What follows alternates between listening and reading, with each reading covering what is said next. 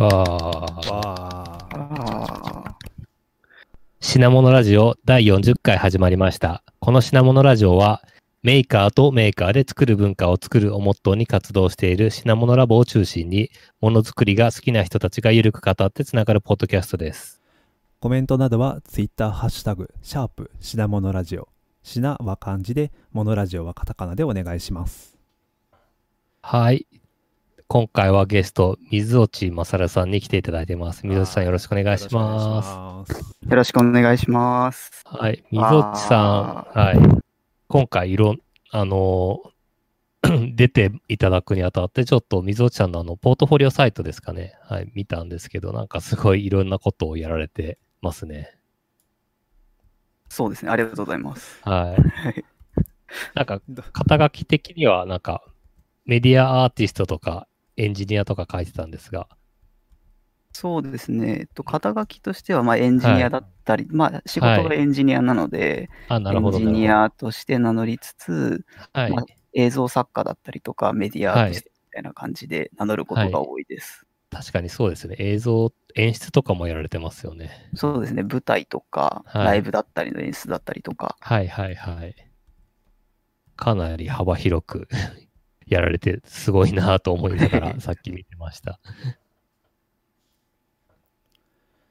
とりあえずなんか軽く自己紹介的な感じそうですねししてもらえます、なんか、あの、事前の話で、そういえば自己紹介してもらえますって言ってなかったんですけど、ざっくりどんな感じかっていうとこですかね。一応自分で他己紹介よりかは自己紹介かなと。はい。そうですね。えっと、水落勝と言います。で、仕事は、えっと、まあ、某電機メーカーで、えっと、映像、まあ、映像ぎ、映像技術の、まあ、仕事をしています。主に映像が、あの、画像認識だったりとか、あとは映像系の機器を作る仕事をしています。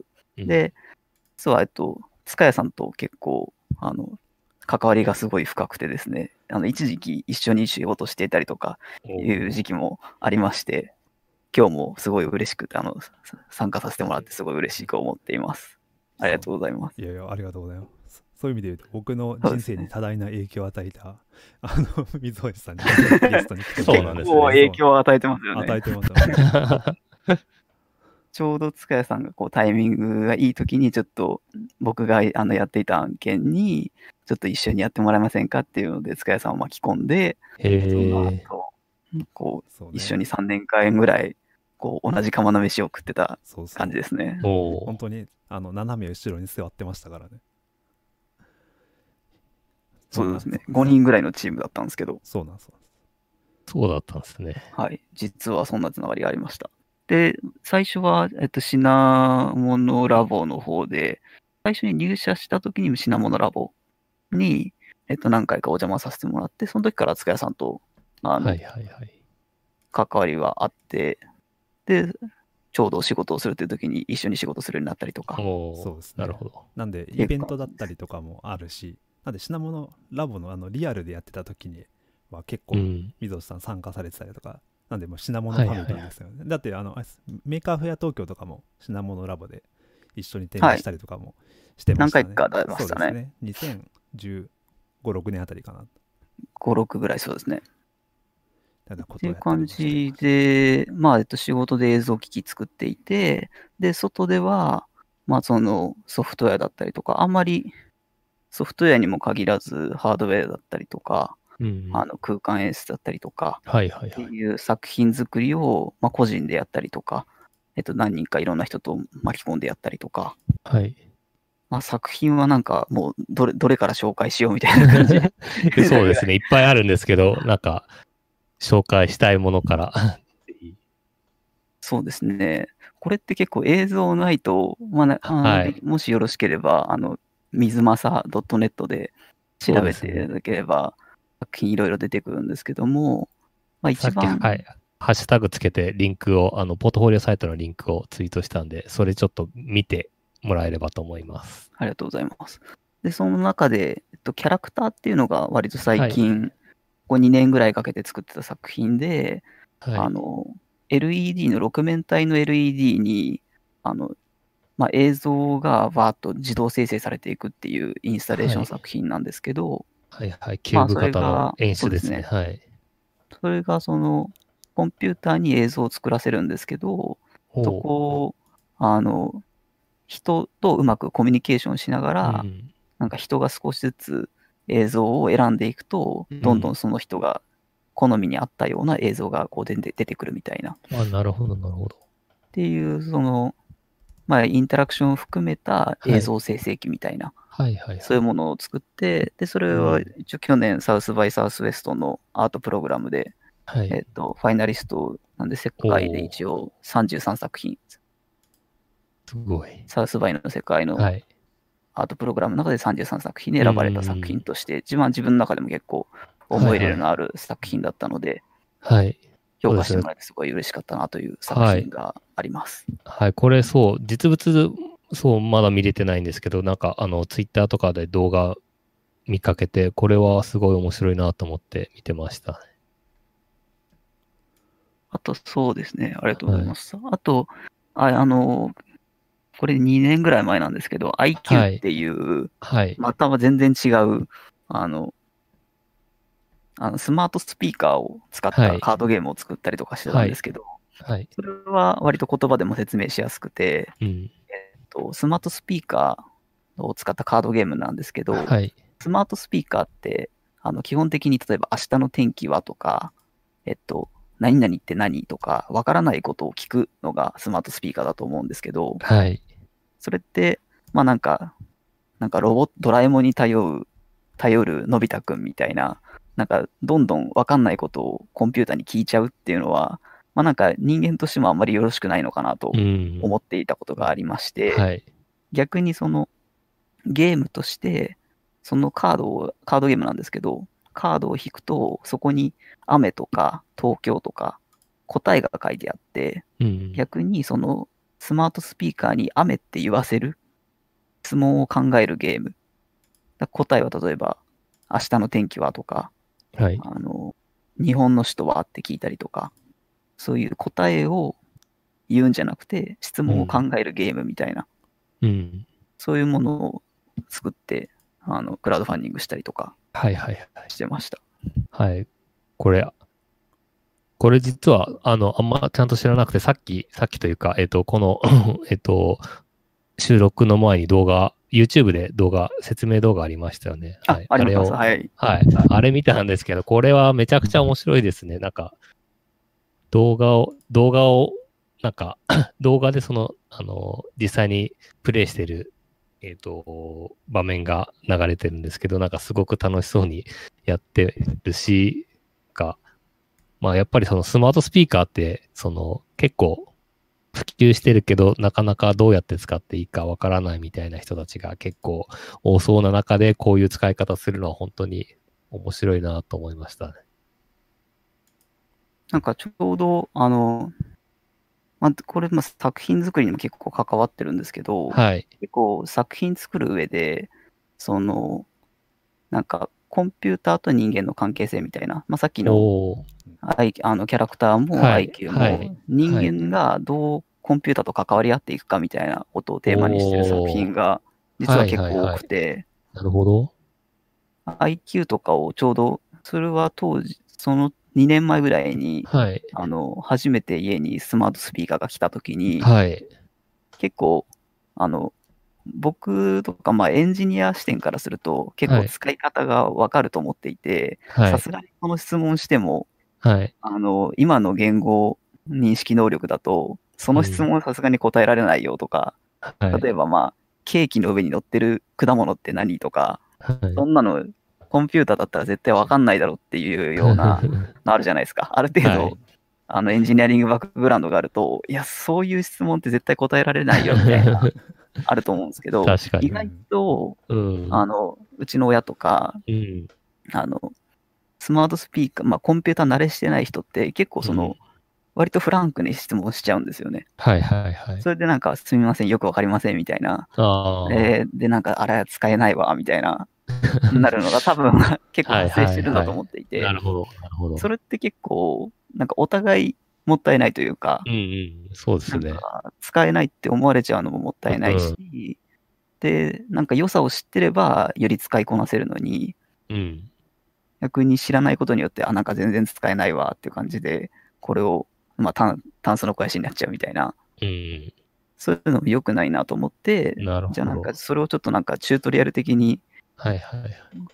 あの、オンスマートスピーカーの限界ってこんなもんなんだよっていうのをうん知ることによって、うまく人間側が慣れていくみたいな。おで、そういう時に、まあ、質問の形もそうですしー、うん。あとは、あの、周りがどれだけ騒がしいと、あの。周りが騒がしいと音声認識って弱点あるじゃないですか。うんはい。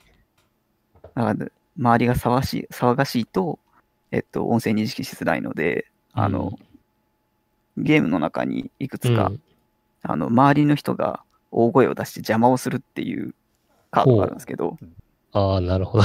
そのカードが出たら、周りの人は、はいあわーって言って邪魔していいみたいな。はいはいはい。だったりとか、あとは次の質問は、ちょっとうん3メートル離れてやってみましょうみたいな。おそうするとみんな大声出さないとスマートスピーカー認識してくれないみたいな。ーはいはいはい。なんかそういうゲーム性を取り入れて、うん。なんか逆にそのコンピューターのなんか欠点とされてる部分に、なんかむしろ愛着を覚えてもらえるようなうん。ゲーム設計をするっていうことを考えて作ってました。あの、これなんか、あの、動画だと、その、一人で質問したり、なんかみんな、みんなで質問したりとかしてましたよね。なんかどう、どういうルールなんですか？あ、それはあの、はい。いくつかゲーカードの中に、あの、はいお題カードと、はい。これを質問を何人で言うっていう、ああ、なるほど。あの、カードがあって、はい。えっと、例えば2人でっていうカードが出たら、その後はいもう1枚カード引いて、はい。はいで、そのお題を、次ね、はいカードがお題が出たら、その2人で質問を言うっていう。なるほど、なるほど。で、それも、それのカードを作ったのも、うん。あの、作った時に、まあなんで作ったかっていうと、はい。結構 OKGoogle って、あの、反応しやすい人としにくい人がいて、ほで、うちに置いといたんですけど、結構うちの奥さんが、えっと、OKGoogle があんまり認識してくれなかったんですよ。で、その時に僕が OKGoogle って言って、はい、で、あの、ウェイクワードで起こしてあげて、はい。で、その後、奥さんがしあの質問を投げかけると、ちゃんと反応してくれたりっていうことがあったんですね。あで、それがなんか、あの、バレーボールの、ああ。の、はいはい。トストスを上げてシュートみそうですねたいな、はい。なんかその連携プレーに近いなっていうのをちょっと思って、なるほど。あ、これなんかゲームっぽいなってそいううのでですね。そう追そうですね加しました。。面白いですね。言われてみれば確かにうちも子供の声だとあのウェイクワード反応しなかったりするんでうん。はいはいはいはい。あのエエコーとかあの、うん。で俺が言って起こしてあげてあの後うんでその後でなんか、なんとかかんとかって子供が言うっていうのは確かにやったことありますねあ、やっぱあるんですね。そう、だから多分、それも、だウェイクワード自体は一応、まあそこはちょっとどういう仕様になってるかは本当は中身はわからないですけど、やっぱウェイクワードには、まあなかなかその、誤作動しちゃいけないので、ウェイクワードはちょっと、まあ、キーワードは特化しつつも少うしん。敷地が高かったりとか、うんなんかそういうのは、なんかあったりするのかなとはちょっと思ったりしますけどね、スマートスピーカーも。はいはいはい。なんかそういううまくいったりいかなかったりっていうところにゲーム性を見出して実際にゲームにしちゃうっていうのが面白いなと思いながら。僕これうんクラウドファンディングでベットしたんで家にあるんですけど確かに。これはあのあなんかそういうパターンをよく考えたなみたいなのはありましたね。これも結構、あの僕と、はい。もう一人、あの会社の先輩の西野さんという方と、はい。あとは、この方もものすごいあの作品作りが上手な福沢さんっていう、あの胸が大きく見える T シャツとかを作ってる人なんですけど、あーはいえあとその福沢さんっていう人と3人で、ー、えで、西野さんは、えっと、カードゲーム、アナログゲームが好きで、い。ろいろ印刷業者とか、えっと、紹介してくれて、ー、うん。3人で作って、クラウドファンディングして、っていういいチームでできましたね。おーなるほど。これは、そっか、チチーム制というか、チームでやってたプロジェクトだったんですね。そうですね。なんで、これに2年前の正月に出して、はい。でそっからクラウドファンディングして、はい。で、半年間ぐらいで、それで、まあ、いくつか、ヤフーニュースにもなった、ヤフーニュース24ですかね、ニュース24で、はい。スマートスピーカー使った新しいゲームが誕生しましたみたいな。な話で取り上げたりとか、あとはスマートスピーカー関係のメディアで出してもらったりとか、はいはいはい。なんかたまに、あの、その時流行ってるデバイスで、うん。あの、作品をちょっと、ちょっと、あの、最新の、いよく最近話題になってるものをちょっと斜め下から見るみたいな、そういう作品はちょいちょい作っははてますね。いなるほど、なるほど。あと、そう、なんか IQ 面白いなと思ったのって、多分、あの、人工知能自体も多分どんどん賢くなっていくんで、なんか最初答えれなかった質問が何年かしたら答えられるようになってるんじゃないかなって今ちょっと思いました。ああ、それはすごいあります。あの、うん。最終目標は、その、はい。この作品が、あの、だからその、まあ、先にずっと未来見たときに、はい。将将来、この IQ っていう作品を振り返ったときに、はい。当時はこそんななんか、はいあの、コンピューターって、あの、賢くなかったんだね、みたいな。はい。で、今は全然、ああの、答えられるけどね、みたいな。ーはいはいはい。さっきのケーキの上の、そうですね。ケーキのイチゴのやつとか、そうですよね。答えられる、いや、そんなバカだったの？みたいな、そういう時代性みたいなのが分かるおと、はいはいはい。難易度も全然変わってくるし、うん。でも結構、昨日答えてくれた、あの、その、その、まあ、ゲームする日によっても、まあ、日々アップデートされて、はい。それまで答えてくれた質問だとちょっと答えなくなってたりとか、ああう、ん。なんか、あれなんですよね。えー、恋っていうやつは、なんか、ほ星野源の代表曲はって聞いたりとか、ああそうか。それ、それ、時代によって変わるし、確かに確かに。その、質問の仕方もいろいろ種類があって面白いですね。うん、面白いですね。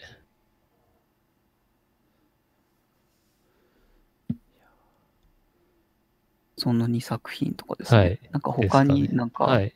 この作品とかってなんか、もしあったれば。いや、僕はあれ、一番印象残ってるのが、あの、シャボン玉が浮くやつですね。あ、はいはい。これは、えっと、干渉体ですね。はい。監修する冬隊はあれですね。はいあの、アートハック、アートハックデイっていう、はい。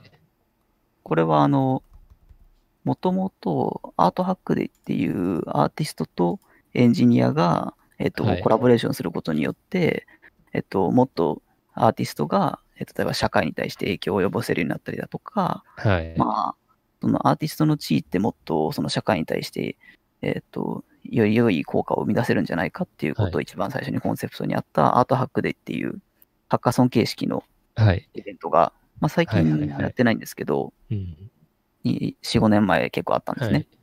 で、そこで、えっ、と、ちょうど建北アートハックデーっていう、と、2016ですかね。2016年にある、あった、茨城の建北芸術祭っていう、はい。あの芸術祭に向けて、建北アートハックデイっていう、そこに向けてなんか作品を作ってみましょうっていうハハッカソンがあって、はいはいで、そこに参加させてもらって、うん。で、その中で、えっと、2つ、最終的に2チームが、うちのところと、もう1つ、はい。えっと、かな。もう1つが、えーですね。ちょっと名前忘れました。えっと、あ、カラー、カラードットインクだったかな。うーん。えっと、坪倉さんとかおおはいはが、えっと、チームでやってた作品なんですけど、そこの作品が、えっと、選ばれて、い。はい。えっと、アートハックデーの作品として出したやつなんですけど、えっとはいシャボン玉が浮いてる作品で、はいで、。これは、えっと、僕含めて、そのアートハックデーに参加した、えっと、7人ですかね。ちょうどその時、7人ではい作品。作ったんですけど、えっと、科学者の石田さんっていう方がいて、結構シャボン玉の研究をしてる筑波の先生なんですけど、はいはいはい。シャボン玉というよりは、あの、細胞膜ですね。細胞膜の、おその膜の性質だったりとか、はい。そういうものを研究している石田さんという方がいて、はい。で、その方と、あと、アンビルさんっていう、あの、ガラスの工芸作家のさん人ですね。うーん。が割と中心で、まあ、シャボン玉とガラス工芸と、はい。そこに対して、例えば音をつな、音を入れたりとか、うん。あの映像出したりとかっていう作品だったんですけど、はいものとしてはガラスの球に中に二酸化炭素を充満させて、うん。で、そこにシャボン玉を上からふわっと落とすと、はい。シャボン玉がそこで浮いて、うん、で、周りが真っ白い膜で覆ってるので、結構シャボン玉のそのものの干渉膜がものすごく綺麗に見えるっていう。作品です。なるほど。で、これも絵を、映像を見ていただくと、すごい綺そうですね麗なのが。そうですね。溝内さんのサイトにアクセスすると多分一番最初に出てくるあのシャボン玉がそれですよねきっとあ、そうです。あの、一番最初のインデあのホームページの一番最初のところにパッと出てくる写真ですね。うんあ、本当ですね。これがまさかの、あの、何の CG でも何でもない本当の はい。シャボン玉っていう、ただただ美しい作品いいで、ですね。いいですね。でこれの時は、僕はそのシャボン玉が割れたことを画像認識で認識しおて、ーそれにシャボン玉が割れると、はいま。た、と、橋本さんという人が作った音が、えっと、それにこうするように音音が流れるっていう水金窟みたいなはいはいはいはい。音が流れるっていう。へえ。だからシャボン玉が割れた瞬間にパンと音が鳴るので、結構気持ちよくて、そうですね。画像認識でやってるんですね。そうですね。上からウェブ画面垂らして、はい。ハッカソンの時からそこのカメラで認識して音を鳴らすっていうのをやってました。で、これはハアートハックデーで作品出して、うんはいでその後選ばれて茨城で2ヶ月ぐらいはい。してました。へえ。これは本当にもう、まあそのシャボン玉をこう、いかにシャボン玉をきれいに見せるためのその環境の作り方だったりとか、はい。あとは、あの、ガラスをどう、あのサイズ、なんか1メートルぐらいぐらいのサイズなんですけど、はい。そのシャボン玉を、あの、ガラス、ガラスを作るのもめちゃくちゃやっぱ大変らしいんですよ。ああ。な器の部分がはい、器の部分。だからそれの見せる技だなっていう感じです、ね。はいはいはい。これ、ハッカソンって2日間でやったんですか？えっと、こいつは、結構、僕、あんまり1日のハッカソンとか2日のハッカソンってあんまり参加してなくて、はい。このハッカソンは、えっと、茨城県北芸術祭向けに、まず、茨城でリサーチの、おおあれ、これの時あったかな？確か、あった気がし、あ、ありました、ありました。えっと、茨城でまず2日間リサーチの、えっと、ツアーがあって、ー。はい。へえそ。の後、東京に戻って2ヶ月間あ、2ヶ月か。へ2え。ヶ月間いろいろ準備期間を経て、で、はいはい最終はい。的に、えっと、渋谷のロフトワークさんのところはいのはい1。階のところで、えっと、2日間集まって、作品作って発表みたいな感じでしたね。そうなんですね。なるほど。あ、じゃあ結構がっつり、一般的なハッカソンよりはだいぶがっつりやってますね。そう、めっちゃがっつりやってます、こはいれ。ですよね。じゃないと、なかなか、ハッカソンとか、ハッカソンの時でどどれくらいの完成度だったんですかハッカソンの時は、えっと、これのページの一番下に、あーその時には、えっと、あれですね。ページの、あ、でも、す動画で流れてくる時に、一番最後に、ちょっとシャボン玉を検出してる映像があるんですけど、はい。それはハッカソンの時に作った動画ですね。はいはいはい。で、あと、ガラスのサイズが一回り小さかったぐらいですかね。おーなるほど。60あでもセンチぐらいだった気がはい。あ、でも逆に言うと、それ以外は、もう、きちんとコンセプト確立してたんですね。コンセプトはそのままですね。素晴らしい。え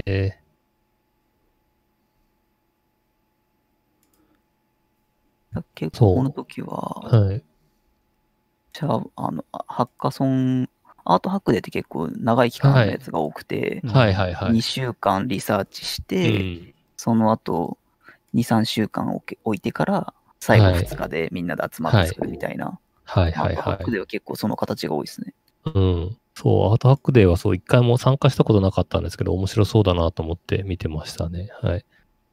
なんかそこでつあの一緒に作品作ったりとか、はいあ。とはそこで知り合った人と、はい。結構その後の作品も、福田さん福田さんもそこで知り合って、はい。IQ 作ったりとあ、か、そうなんですね。あとはめおーまた別の作品ではい。あの一緒に作品作ったりとか、うーん。あのものすごい作品作りの仲間を集めるのにははいもってこいみたいな。いやー、そう、アートハックデー。はい。あと、アートハックデーって参加者ってどんな感じなんですか？普通のハッカソンだとエンジニアすごく多いんですけど、もうアーティスト方面の方も結構多いイライラストレーターの人とか、はいあとはパフォーマンスああ、そうかそうか。人とか、まあ、はいダンサーの人とかも多いですし、はい。なるほど。僕が参加した時はタップダンサーの人もいましたね。おおタップダンサーの人とも一緒に作品はその後も作りました、一回。ー。はいはいはい。たりとか、あとはエンジニアがまあたくさんい、半分ぐらい。まあ、半分よりちょっと少ないぐらいですかね。あとはなるほど。結構研究系の人が多いのもアートハックで特徴かなと思います。へーそうなんですね。だ菱田さんとかもそうですし、あと何回かテーマが、アートハックで年によってテーマが違うんですけど、はい。なんか人工生命がテーマだった時には、あー、はいそういうちょっと複雑系の研究してる人とか、はい。はい。そういう人が参加したりとか。ありましたね。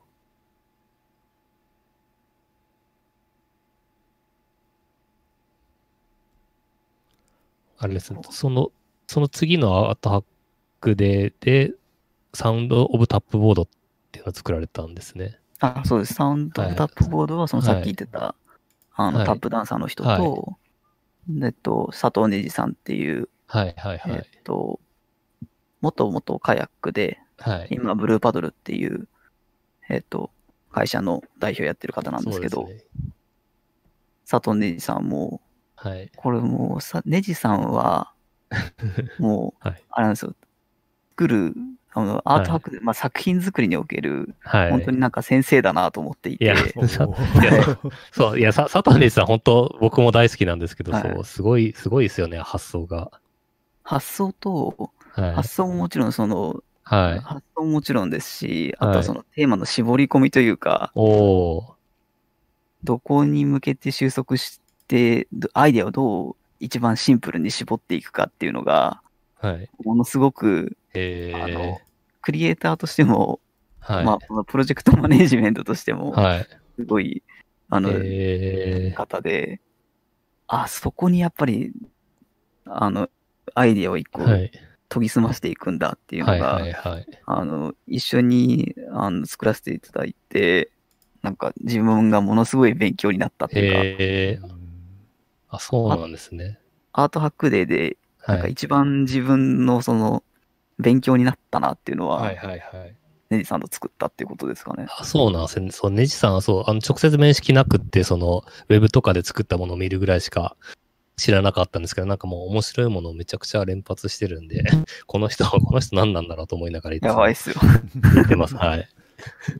あの、本能寺ストーブっていう、あストーブの形な、ストーブなんだけど、へーへーあの、ほストーブが、中がちょっと燃えてて、中に、おーあの、織田信長の影が見えて、燃えてるストーブとか、へー すごい。あとは、ウェブサイトが、あの、うん古くなっていく。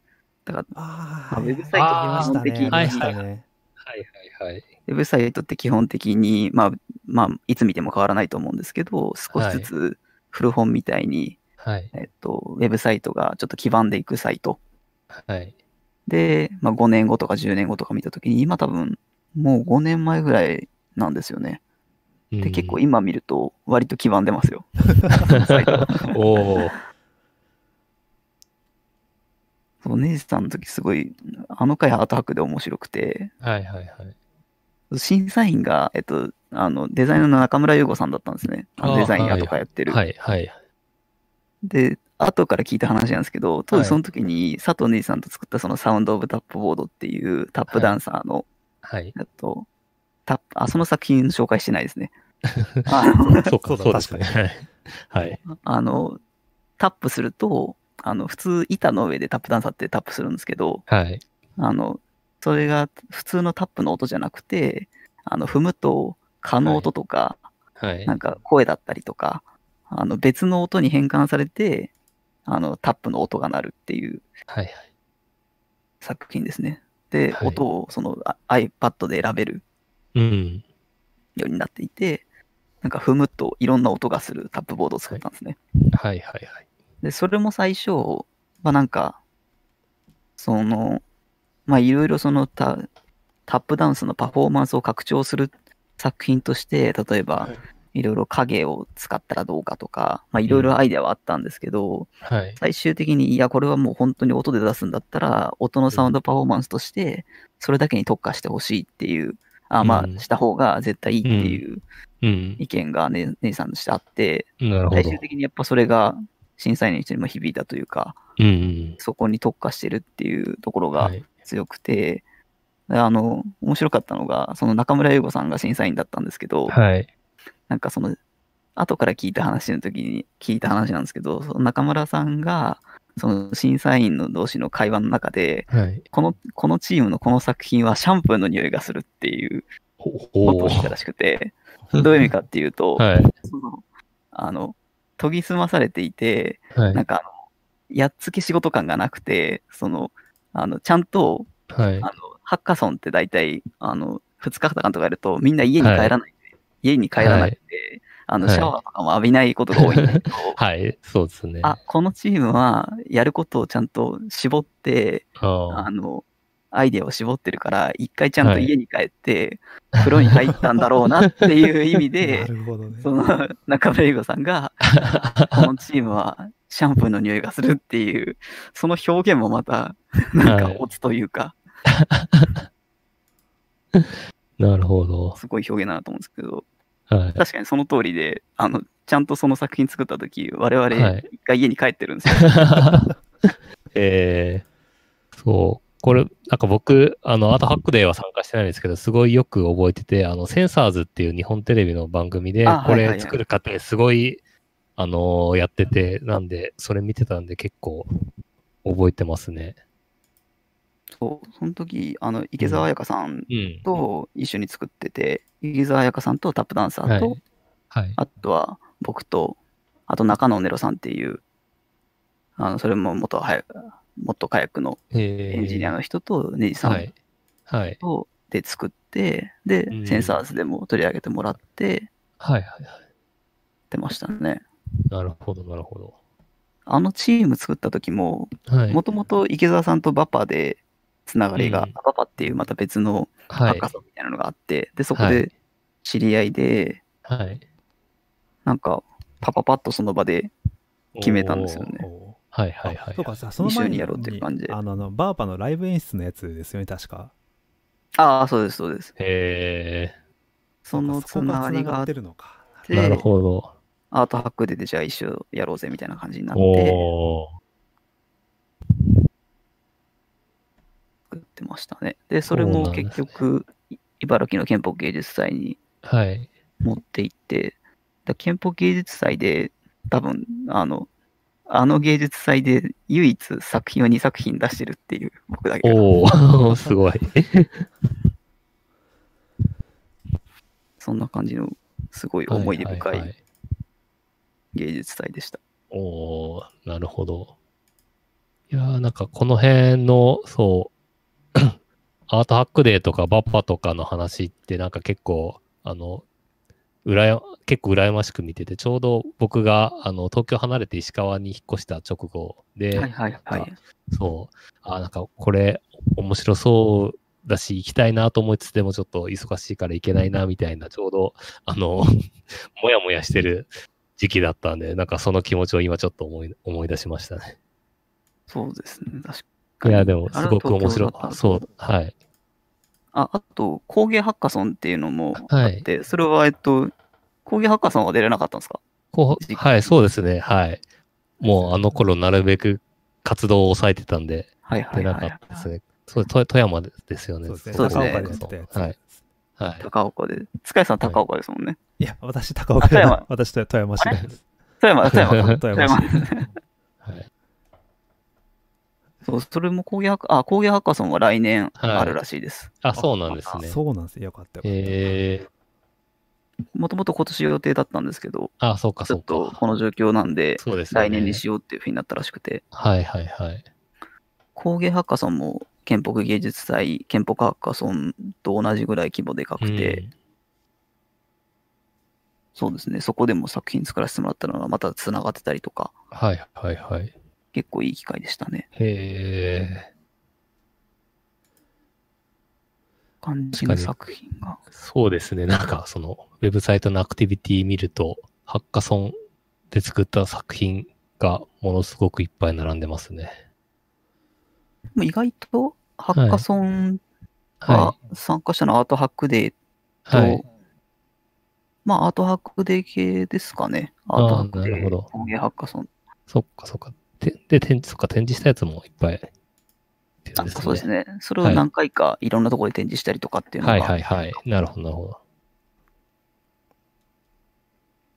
か、その、ハッカソンだとグループで作る感じになるんですけど、逆に一人で作った作品とかってあります？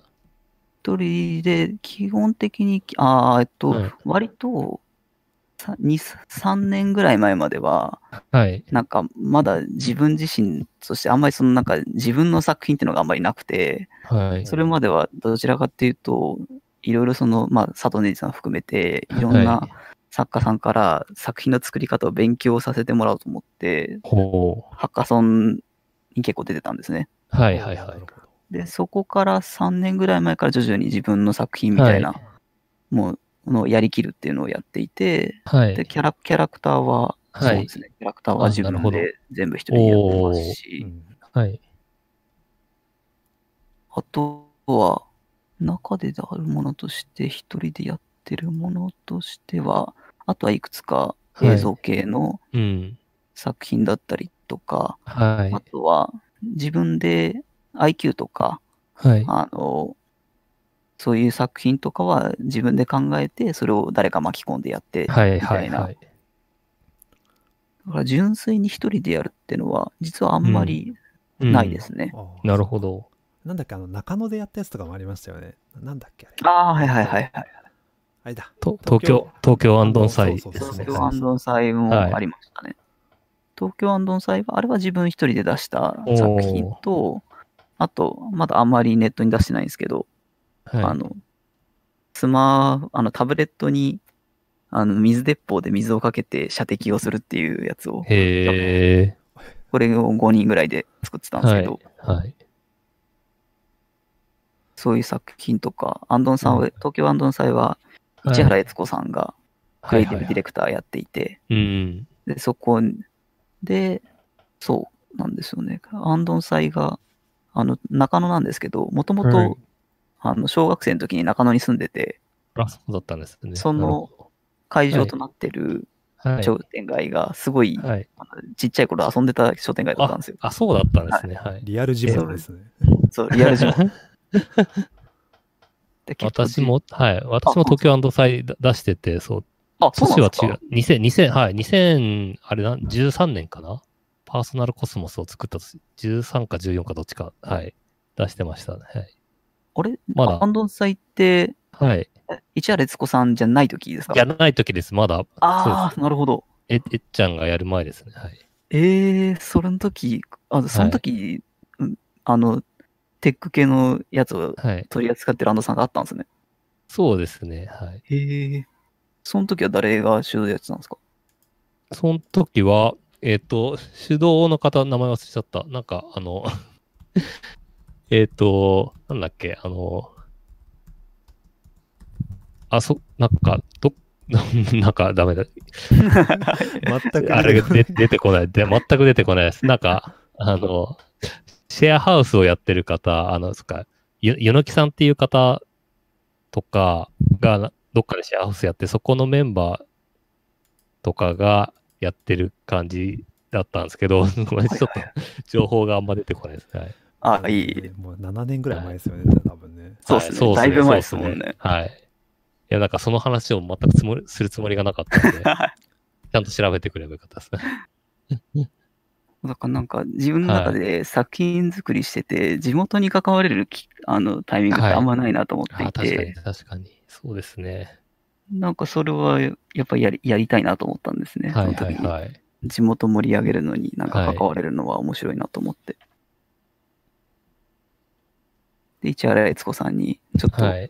その商店街昔住んでたんですよっていう風にして、結構い勇気を持って話しかけていって、はいそしたらその後何回かアルスでも、はい。あの、一緒に作品見させてもらったりとか、一回アルスで、まあ去年ですね、悦子さんがアルスで生ハゲのパフォーマンスをしてたんですけど、はいはい。すごい。それ、それに、なんていうか、ちょっとあの、ちょい役で出るみたいな、パフォーマンスのちょい役で出させてもらったりとか、生ハゲに追いかけられる人の役みたいな。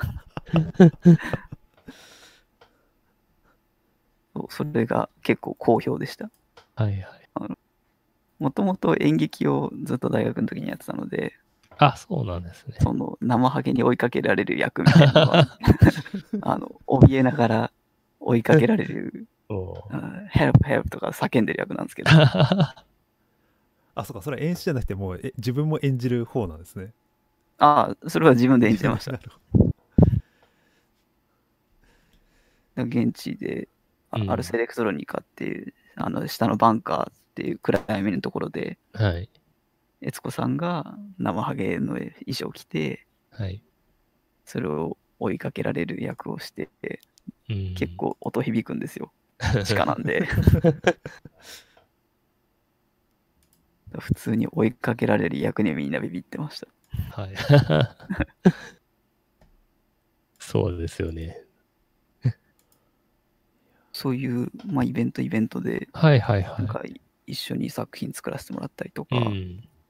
それきっかけで、また別のイベントを一緒にやったりとか、はいはいはい。うんなんかすごいやっぱものづくりがものづくりを呼ぶというか作品作りが作品を呼ぶ感じがすごいしますよねなんかやっぱ一個そういう取っかかりがあったら次はじゃあこの人と一緒に組んでやってみようみたいなそうそうそうそうそう。ハッカソンとかでなんか別のチームでやってたすごい人を次なんかで出るとき一緒にやってみたいなって誘うみたいなので結構やっぱあるあるだなと思っててはいはいはい。そこでやっぱどんどん完成度の高いものが出て出ててなんかやっぱり溝内さんのやつとか見てるとなんかとりあえず2泊あ1泊2日で作っておしまいっていうのじゃなくてちゃんとなんか完成形まで持ってってるなっていうのがそこやっぱそこがすごいなと思うんですよね、一つ一つのその作品が。多分そういうのがあるからそういうのを見た人がまたなんか溝内さんと一緒になんか作ってみたいっていうふうに思うんだろうなっていうのは感じますね。確かに結構なんか、その、あハッカさんといえどもちゃんと作品として一個まとめるっていうのは、うん。まあネジさんに勉強させてもらったのも含めて、はい。まあ、そこでまず1回は、ちゃんと、まあ、その後アップデートするにしろ何にしよう、もうすハッカソンの発表の時点で、1個作品としてして絶対してまとめるっていう考え方は割と意識してるかもしれないですね。なるほど。逆にやっぱそこが1回目のその判断ポイントというか、はいはいはい。ジャッジされるポイントではあるので、う。うんそこでなんか一個の作品を作り切ってその作品をどんどんなんかバージョンアップするっていう風な思考よりかはやっぱなんかそれ一個作り上げたらまたもっとちょっと毛色の違うものを作りたいっていう風に思うのかなんかそういうのってなんかあります？こなんか、それ難しいですよね。なんか結構い、今でも何回かこのラジオでも、そうですね。どっち派なん、どっちい派ですかみろんな、そう、たいな話あったいろんなじゃないですかタイプ、そうういますねいるなって。思いながらはい。なんかす、割と、ハッカソン出てた時は単発が多かったんですけど、はい。なんやかんや、あの、最終的にそこで気づいやっぱ一回作品作んないと、うん。だから結構、あの、作品作ったことで気づくポイントってあるじゃないですか。そうですね。ありなんか。そう、そういう、そこで気づいたことをベースにまた新しい作品を作った方が、うん。多分ちゃんとスペシャリティが出るというか、うん。あの、結構そのアイディアで考えられることって結構限りがあると思うんですけど、うん。ブレストとかで出てくるアイディアって。はい。で、そこで、まずは一個作品を作り上げて、で、そこで、なんか手触りのあるものを作ったときに、うん、気づいたことをベースにまた作品を作ると、うん、多分、ちゃんと、あの、アイディアブレストでは出てこなかったようなはい。アイディアが出てくると思っていて、そうですね。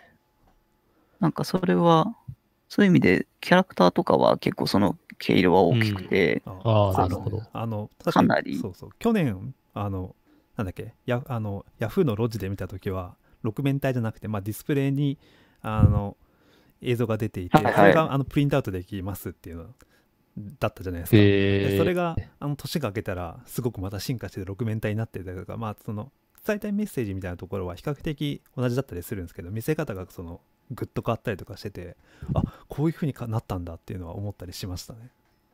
そうですね、印刷物として見えるのもそうだし、あとつく映像の作り方も変わったりとか、うん。うん。もあったりとか、なんかつく、やっぱ作ってみないと気づかないポイントってあるのかなと思っていて、うんうんあ、そうだ、それで、と、なんかその話の時に、なんか、えっと、ベースドラムの、もともとワントゥーテンにいた森岡さんっていうエンジニアの人がいるんですけど、あはいはいはい。その人がなんか言ったのが面白くて、はい。その、エンジニアリングで、その、ものづくりを成功させるためのポイントみたいな、よくその、プロトタイプをすぐ作ることの意味みたいなのって、結構議論されることがあって、うんはい。あアイディアで、えっと、アイディアをこう詰めていくのか、まずはプロトタイプを作って、うん。えっと、そこからもう一回アはい。イディア、もう一回考えて、うん。えっと、作っていくかみたいな、そこの時はに、まずは作ることが大事だよねみたいなのってよく議論されると思うんですけど、そうですね。そこのなんか成功例ってあんまり具体的なのって世の中になくて、うん。で森岡さんが言ってたのが、そのなんか、いやああの森岡さんが昔勤めていた会社で、うん。なんか積層の、あ、えっとなんかこう、せんプレパラートの科学の、えっと、あるし、ある仕事で森岡さんが、えっと、プレパラートの、えっと、プレパラ、どっちが先だったかな？なんか、その資料が今ちょっと出てこないんですけど、森岡さんが仕事、ある案件が関わった時に、はい。映像を、まあ、写真を撮ってそれを保存する仕事をしていたんですけど、はい。それを写真を撮るときに何枚かこうピントを変えながら写真を撮っていたら、そのまず一回仕組みを作ったらしいんですね。うんその仕組みを作ったときに何枚かピントを変えながら撮ることによって、うん。その 3D の形状が撮れるっていうことを作りながら発見していったと。はいはいはい。で、ある種その写真を、最初は写真を保存する仕組みを作ってたんだけども、はい。あの、何回かそう実際に作り始めていたら、はい 3D スキャナーとして使えることが分かりましたと。はいはいはい。で、3D スキャナーとして使えることが分かったことによって、ちょっと別のビジネスにうんたどり着いたみたいな。あ、もしかしたらこの技術って、はいこの別のビジネスに使えるんじゃないかっていうことに気づいて、逆にそっち側で、えっと、ビジネスが花開いたみたいな。もともと想定してた使い方よりも、うん。そこで気づいたことをベースに、新しい商品を作ったら、はい。えっともっと大きなビジネスになりましたみたいな、うん。そういう成功体験を森岡さんが話していて、なんかそれって、やっぱり最初のアイディアベースのものだけだとなかなか新しいものって出づらいんですけど、そうですね。ちゃんとそこで手を動かしたことによって、うん。で、それで触ってみて、えっと、初めて気づいたことをベースにまた作っていくと、全く今までできできてこなかったようなものができるうん。っていう成功例を話してくれていて、おーなるほどなんか。結構、作品作りもそうですし、アート作品もやっぱりうん一回作品に落とし込んで、はい。そこをベースに新しい作品を作った方がスペシャリティが出るし、そう、なんかインタラクティブ、そう、インタラクティブなものだと、なんか自分はこういうつもりで作ったけど、見見る人によって使い方が全然予想しなかったりしますしね。そうなんですよね。うん。あそそっちの方向です。なんか、うん。インタラクションで、うん。あ、そもそも、なんか、そこ触っちゃうんだ、みたいな、そういうのもあったりとか。そうなんですよね。そう。わかりづらかった、ここわかりづらかったかとか、そう。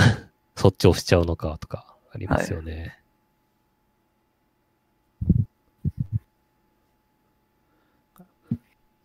そのインタあ結構そうですねなんかそのインタラクティブ性がその作家側にもやっぱり影響を与えるっていうのがならではの面白さなのかなっていうのは思いますよね。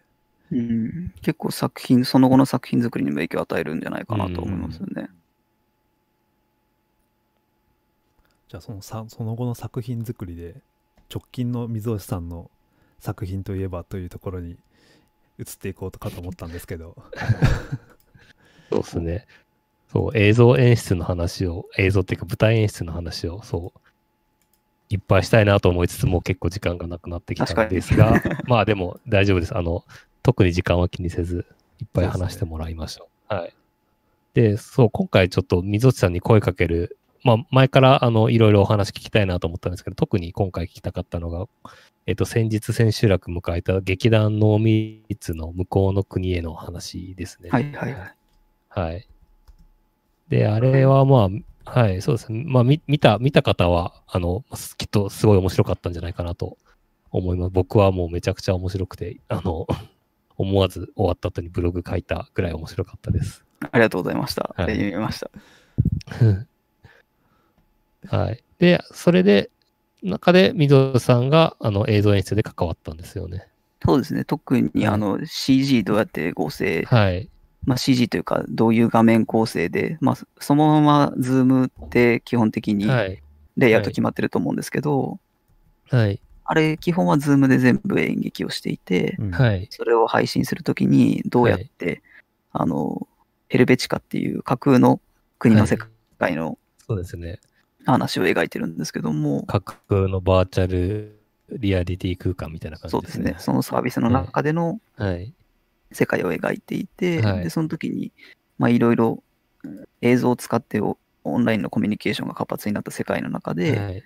まあ、人がその映像を通してコミュニケーションしてるんですけど、はいその時にいろいろ配置とか、どういうところに映像を置きたいとかうんはいっ。ていうのが、まあ、結構夢が膨らんでいて、そこをどう実現するかっていうのを、まあ、仕組みとしては OBS っていうはい。配信ソフトですね、を使って、そこの仕組みを作るっていうところと、はい。あとは、そこの、もともとそのさっき言ってた通り、舞台の演出とかやっていたので、背景にどういうものを、演者さんの背景にどういうものを置いて、まあ、はい作りたい世界を表現するっていう話、作るかっていうところで、舞台美術的なところをやったりとか。っていう形で関わらせてもらいました。なるほど。いや、これ、なんか、あの、純粋にコンテンツというか、その、あの演劇の中身も面白かったですし、やっぱり技術的にどうなってるのかって気になるところが、もうすごい多かったし、なんかどうやって実装してるんだろうとか結構気になってたんですけど、これ、いいつぐらいから準備されてたんですか？いつぐらいから始まったんですか？これ僕が関わり始めたのが2ヶ月、ちょうど2ヶ月前だったんですね。はいはいはい。あ、2ヶ月前に、まあでも始まるのはもう、えっと、第1回目の作品、はいあの密の第1回目の作品が終わるときにはもう次第2回目やりますって言っていたので、はいあなるほど。はい。まあ、3ヶ月ぐらいはやってたんだと思うんですけど、結構2ヶ月ぐらいで一気に作っていた印象がありますね、はい全体的に。はいはいはい。いつかそう、なんか、やってそうねそうここの多分溝尾さんがそのやられた、まあ、OBS のやつところとかって結構、まあ、僕も全部拝見しましたけどどこまで演出できるかってその舞台演出の中身と技術的な中身がかなりリンクしてるじゃないですか。だからこれを2ヶ月でどこまでできるのっていうのとそれをどこまで舞台演出に反映していくのって、そううん相当大変だったんじゃないかなと、結構あの、リハの段階、あの、はい。あの、リハーサルの段階でそもそも CG が上がってないかったりとか、ああ、うんそうかそうか、なまあ、るほど。そこも別に CG が遅れてたわけでもなくて、すもう全体として結構タイトなスケジュールの中で、はいここはまあ最終的に映像が入るから、みたいな、はい。そういう想定でおーなるほど、そうかそうか。全部レイアウトを組んでいって、OBS っていう、あの、まあ、いあのいろいろ映像スイッチングできるソフトがあるんですけど、はい。それを使って、合計120シーンぐらい、あの、このシーンは、えっと、このズームの画面と、この人の画面とこの人の画面を横に並べますとか、っていう、その切り替えのシーンを全部作って、はい。で、それも全部リモートでみんなお互いやってるので、うん。コンセプトが劇団のみっつって、あの、作る人が全員リモートでやるっていうことをコンセプトでやってるので、うん。あの、会えないんですね。そう、合わない、合わないのノーミーツですよね。はい。で、そこはすごい大変でしたね。なるほど、なるほど。なんかカメラのカット割りが120パターンあるみたいなイメージですよねきっとそのシーンが120個あるっていうのってそうです。あの、配置が、まずは4人で入って、次2人で入って、とかうん。いやー僕ちなみにこの品物ラジオもおあの OBS スタジオを使って配信してるんですけどもちろんシーンは1個だけなんで これが120個あるのかって思うとそのオペレーションだけでももうゾッとしますよねこれいやー、これは、そうですね。OBS ってむあのフリーのソフトなんで、はい。あのすごい誰でも使えるソフトで、で一応はい今回の公演ってやろうと思えば、えっと、あの、いろんな演劇の人とかがやれる仕組みではあるんですけど、はい。あのフリーソフトであるがゆえに、あの、使いにくいところもあったりして、うん。あの、一番致命的なのが、アンドゥリドゥができないっていうところなんですよ。おー、そうか、そうか。配置して、ちょっとはい。マウスで位置、位置ずらして、はい。っていう。ああ、でもオープンソースならではというか、はいはい。ね。確かに。多分上がってきた素材とちょっと違うから少しずらしたいみたいなのがそれ全部やんなきゃいけなかったりするんですよね、そうっすね。なるほど。これ多分 OBS 使ってる人はすごくああってはい。わかるわ。今、みたいな。わかるって言ってると思います。その中でちょっと、まあ、こだわれたというか、あの、はい。OBS って基本的にシーンの切り替えでしか、あの、できないので、フェード、はいフェードイン、フェードアウトみたいなことしかできないんですね。うんはい。なんか、あの、映像を入れようととか思っても、はい。そこに、ちょっとアフターエフェクトとかプレミアみたいな、はい。あの、横から画面が入ってきたりとか、はいはいはい。あの、画面がちょっと横に移動したりとかっていう、ちょっとアニメーションの仕組みを OBS にちょっとプラグイン的に作っておー。実験したりとかってやったのはいはいが、まあちょっと普通の OBS の使い方よりもちょっとさらに進んだことをやってみたいっていうのが今回実験としてできたのは。結構良かったですね。なるほど。なんかこれそう、あの、見せ方というか、あの、画面とかもなんか、公演何回かやってたと思うんですけど、その中でどんどんアップアップデートされているらしくて、僕一回しか見れなかったんですけど、なんか最初、そう、最初、最初はその枠枠のところに、あの、キャスト、キャストの名前が、名前が。はい。キャストっていうか役名ですね。役アカウント名が書かれてなかったのが、なんか書かれるようになったりとか、結構回を重ねるごとにアップデートをしたっていう話を聞いて、なんかただでさえスケジュールが タイトなのになんかすごいなと思思って見てました。それも、なんか芝居のはい。よく、その、まあ生だからこその価値というか、はい。だからすごかったのが、全部で10回公演あったんですけど、はい。あの10回公演全部見た人とかもいるんですよ。ああ、そう、なんか、はい。はい、あのチャットのところ、はいそうそう、あの劇あのい会場前のチャットのところで、なんか、そういう人がは、はいいろいろ書いたりとかしてて、そうですね。な何回、何回目とか書いてましたね。そういう、はい。やっぱりなんか見見る側もそういう人が集まってはいるというか、そこで何回かアップデートされることを楽しみに見てる人もいたいし、や、確かになんか、何回か見たくなるのはわかりますね。なんで映像的にも、そのさっきのフレームの話もそうですけど、はい。結構、あの、アップデートは大きかったですね。うんあの、背背景が静止画だったのが動き始めたとか、おお実はかなりアップデートされてます。へえ。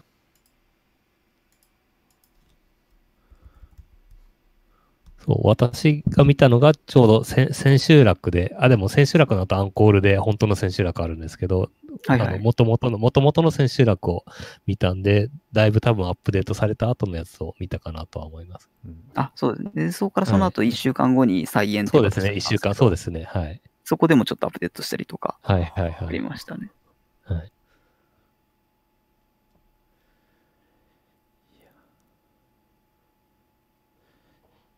じゃあこれは一応もう千秋楽終わって一旦これでおしまいというかこの後ですね、公演としては終わっていて、うん。まあ、結構、この今回はその参加させてもらって、結構チームとしてもいろんな業界から人が集まっていて、うんそれがなんかチームとしての面白さでもあるんですけど、はいはいはい。あの、もともとそのノーミーツで参加するモチベーション的にも、その、この状況でなかなか有な人がアーティストとか、学生とかも作品が作れないっていうところが発表の場もないし、アーティストとかも今発表の場とかないじゃないですか。うんはいはい。中で、そのオンラインでできるっていう、うん。その可能性を作ったっていうのがうん。結構で業界的にもでかいのかなと思っていて、いや、まさに。はい。それをうまく、あじゃあ別にこのこの方法って誰でもこういうツールを使えば使できるよみたいな、そのノウハウを業界に広めていくっていうのが実はやりたいことで、はいはいはい。そこに向けてちょっと動いてたりとかしますね。ああ、まあ、ノウハウをまとめたりとか。うん。らしいです。そう、なんか見てる、ツイッターとかですごい話題になってたんで、なんかいろんな人見てるなと思ったんですけど、なんか、あの、自分の知り合いの、その、割とその IT 系とかメーカー系のエンジニアの人はもちろん注目してましたし、なんかそれ以外にやっぱり、あの、役者さんもかなりなんか注目して、あの、テレビに出てるような芸能人の方も見てたり注目してたりして、なんか、あの、いろんな方面から、なんかか多分可能性を感じてるんだろうなっていうのは思いましたね。うんはすごいありがたいですよね。うん特に、やっぱり演劇とかそういうところはいからも注目されてるっていうのも、はい。まあ、まだまだこれ、まだ全体ではないと思うんですけど、はい。見てくれてる人は見てくれてるって感じですよね。そうなんですよね。なんか、まあ、多分今の状況で結構その新しいスタイルでやろうとしてるのって、その、いろんな業界でお起きてると思うんですけど、なんか特にこの劇団の密つで素晴らしいなと思ったのが、多分あの、多くのその新しく作ってるコンテンツって、なんか今まであの、現地でやってたやつをどうやってオンラインに置き換えようかっていうのをやってるところが結構多いんですけど、この劇団の3つの、そう、コンテンツって、あの、現地じゃ絶対できなくて、オンラインじゃないとできないことをやってるのが、なんか、いいなと思って、そこの表現は確かにはい。うん突き詰めてるというか、そうなんですよね。なんか、そこがめちゃくちゃ感動しました。なんか、はい。まあ大体だともったいないですよね。うんう、んそうなんですよね。あ、そう、別にそうなんですよ。あの、オンラインでやること自体は別に全然悪いことじゃなくと思うん。うし、なんかそれは、それはそれで必要だと思うんで、あの、ガンガンやってほしいなと思うんですけど、なんかそれじゃなくて、そうじゃない、なんか、こういう状況だからこそというか、こういう状況じゃなかったら絶対生まれ生まれなかったコンテンツだと思うんで、この全部オンラインでやるっていうのは、なんか、はい。今今ならではのコンテンツが見れたっていう意味で、なんかその時代の転換点的な 印象でしたね。なんか、ある種そこの制約をうん。楽しめる人たちが集まってるというか、うん。割とそこもなんかやりたいことは一致してるなと思っていて、なんか完全に、あの、もとも、あの、企画を考えるときに、はい。なんかやりたいことがあって、それをどう技術的に実現するかっていうのももちろんあるんですけど、はい。まあ、今、自分たちがこう、持ちうる、取りうる選択肢の中でどう世の中を面白くしていくかってはいいう視点を持ってるっていうのがすごい面白くて、はい。あの、IQ とかも割と同じ視点だったんですけど、ああ、なるほど。はいはい。確かに。現状の中でどう楽しむかみたいな、うんはいはいはい。そこがみんな一緒の目的意識を持ってやってるっていうのは、うん。すごい前向きだし、はい。逆に、まあこれ自体、配信、まあリアルでやってたものを配信するっていうのも、はい。割と今後やっぱ増えるのかなと思ってて、今までって、まあライブとか、あの、リアルでやってたやつを配信するって、もちろん、あの、お金を取ってるものを配信して、ね、やっぱ生がいいじゃないかみたいなのって意見多かったと思うんですけど、はい。まあいくつか、例えば最近とかだと、あの、煙突町のプペルって、あの、西野さんとか、はい。が絵本無料で公開したりとか、はい。なんか先に配信して、興味を持ってもらって、最終的にリアルのに参加してもらうとか、はい。そういうのも先にやっぱ価値を感じてもらって、うん。後からお金を取って、まあ、もらったりとか、はい。そういうエンタメの作り方っていうのははい。全然今流だと思っていて、そうですね。確かに最近 YouTube で楽曲配信とか先にやっちゃうのも結構多いですよね。そうですよね。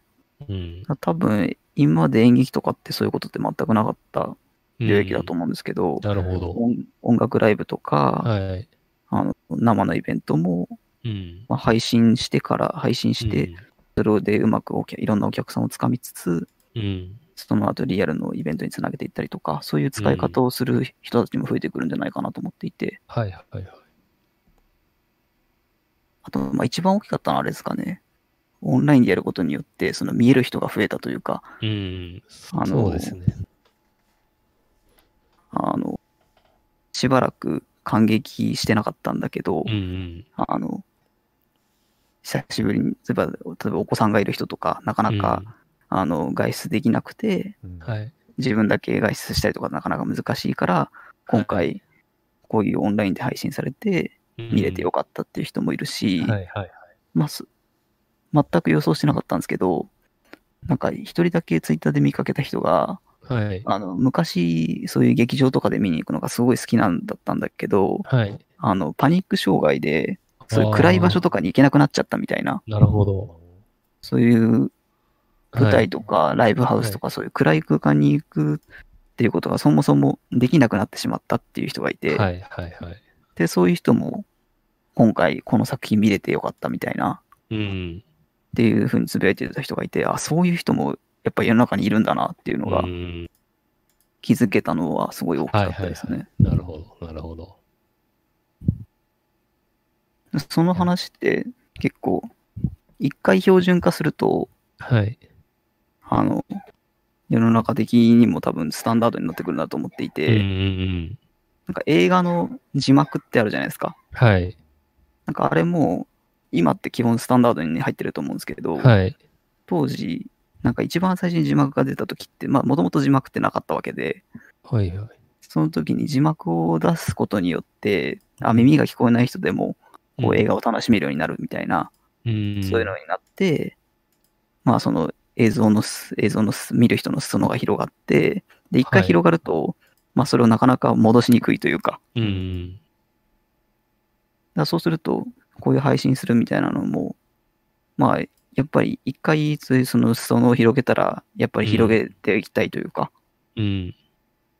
まあそういうのはある程度残るんじゃないかなとは、はいはいはい。リアルに戻るのがありつつ、そうですね。オンラインで配信するのも残るんじゃないかなっていうのは思いますね。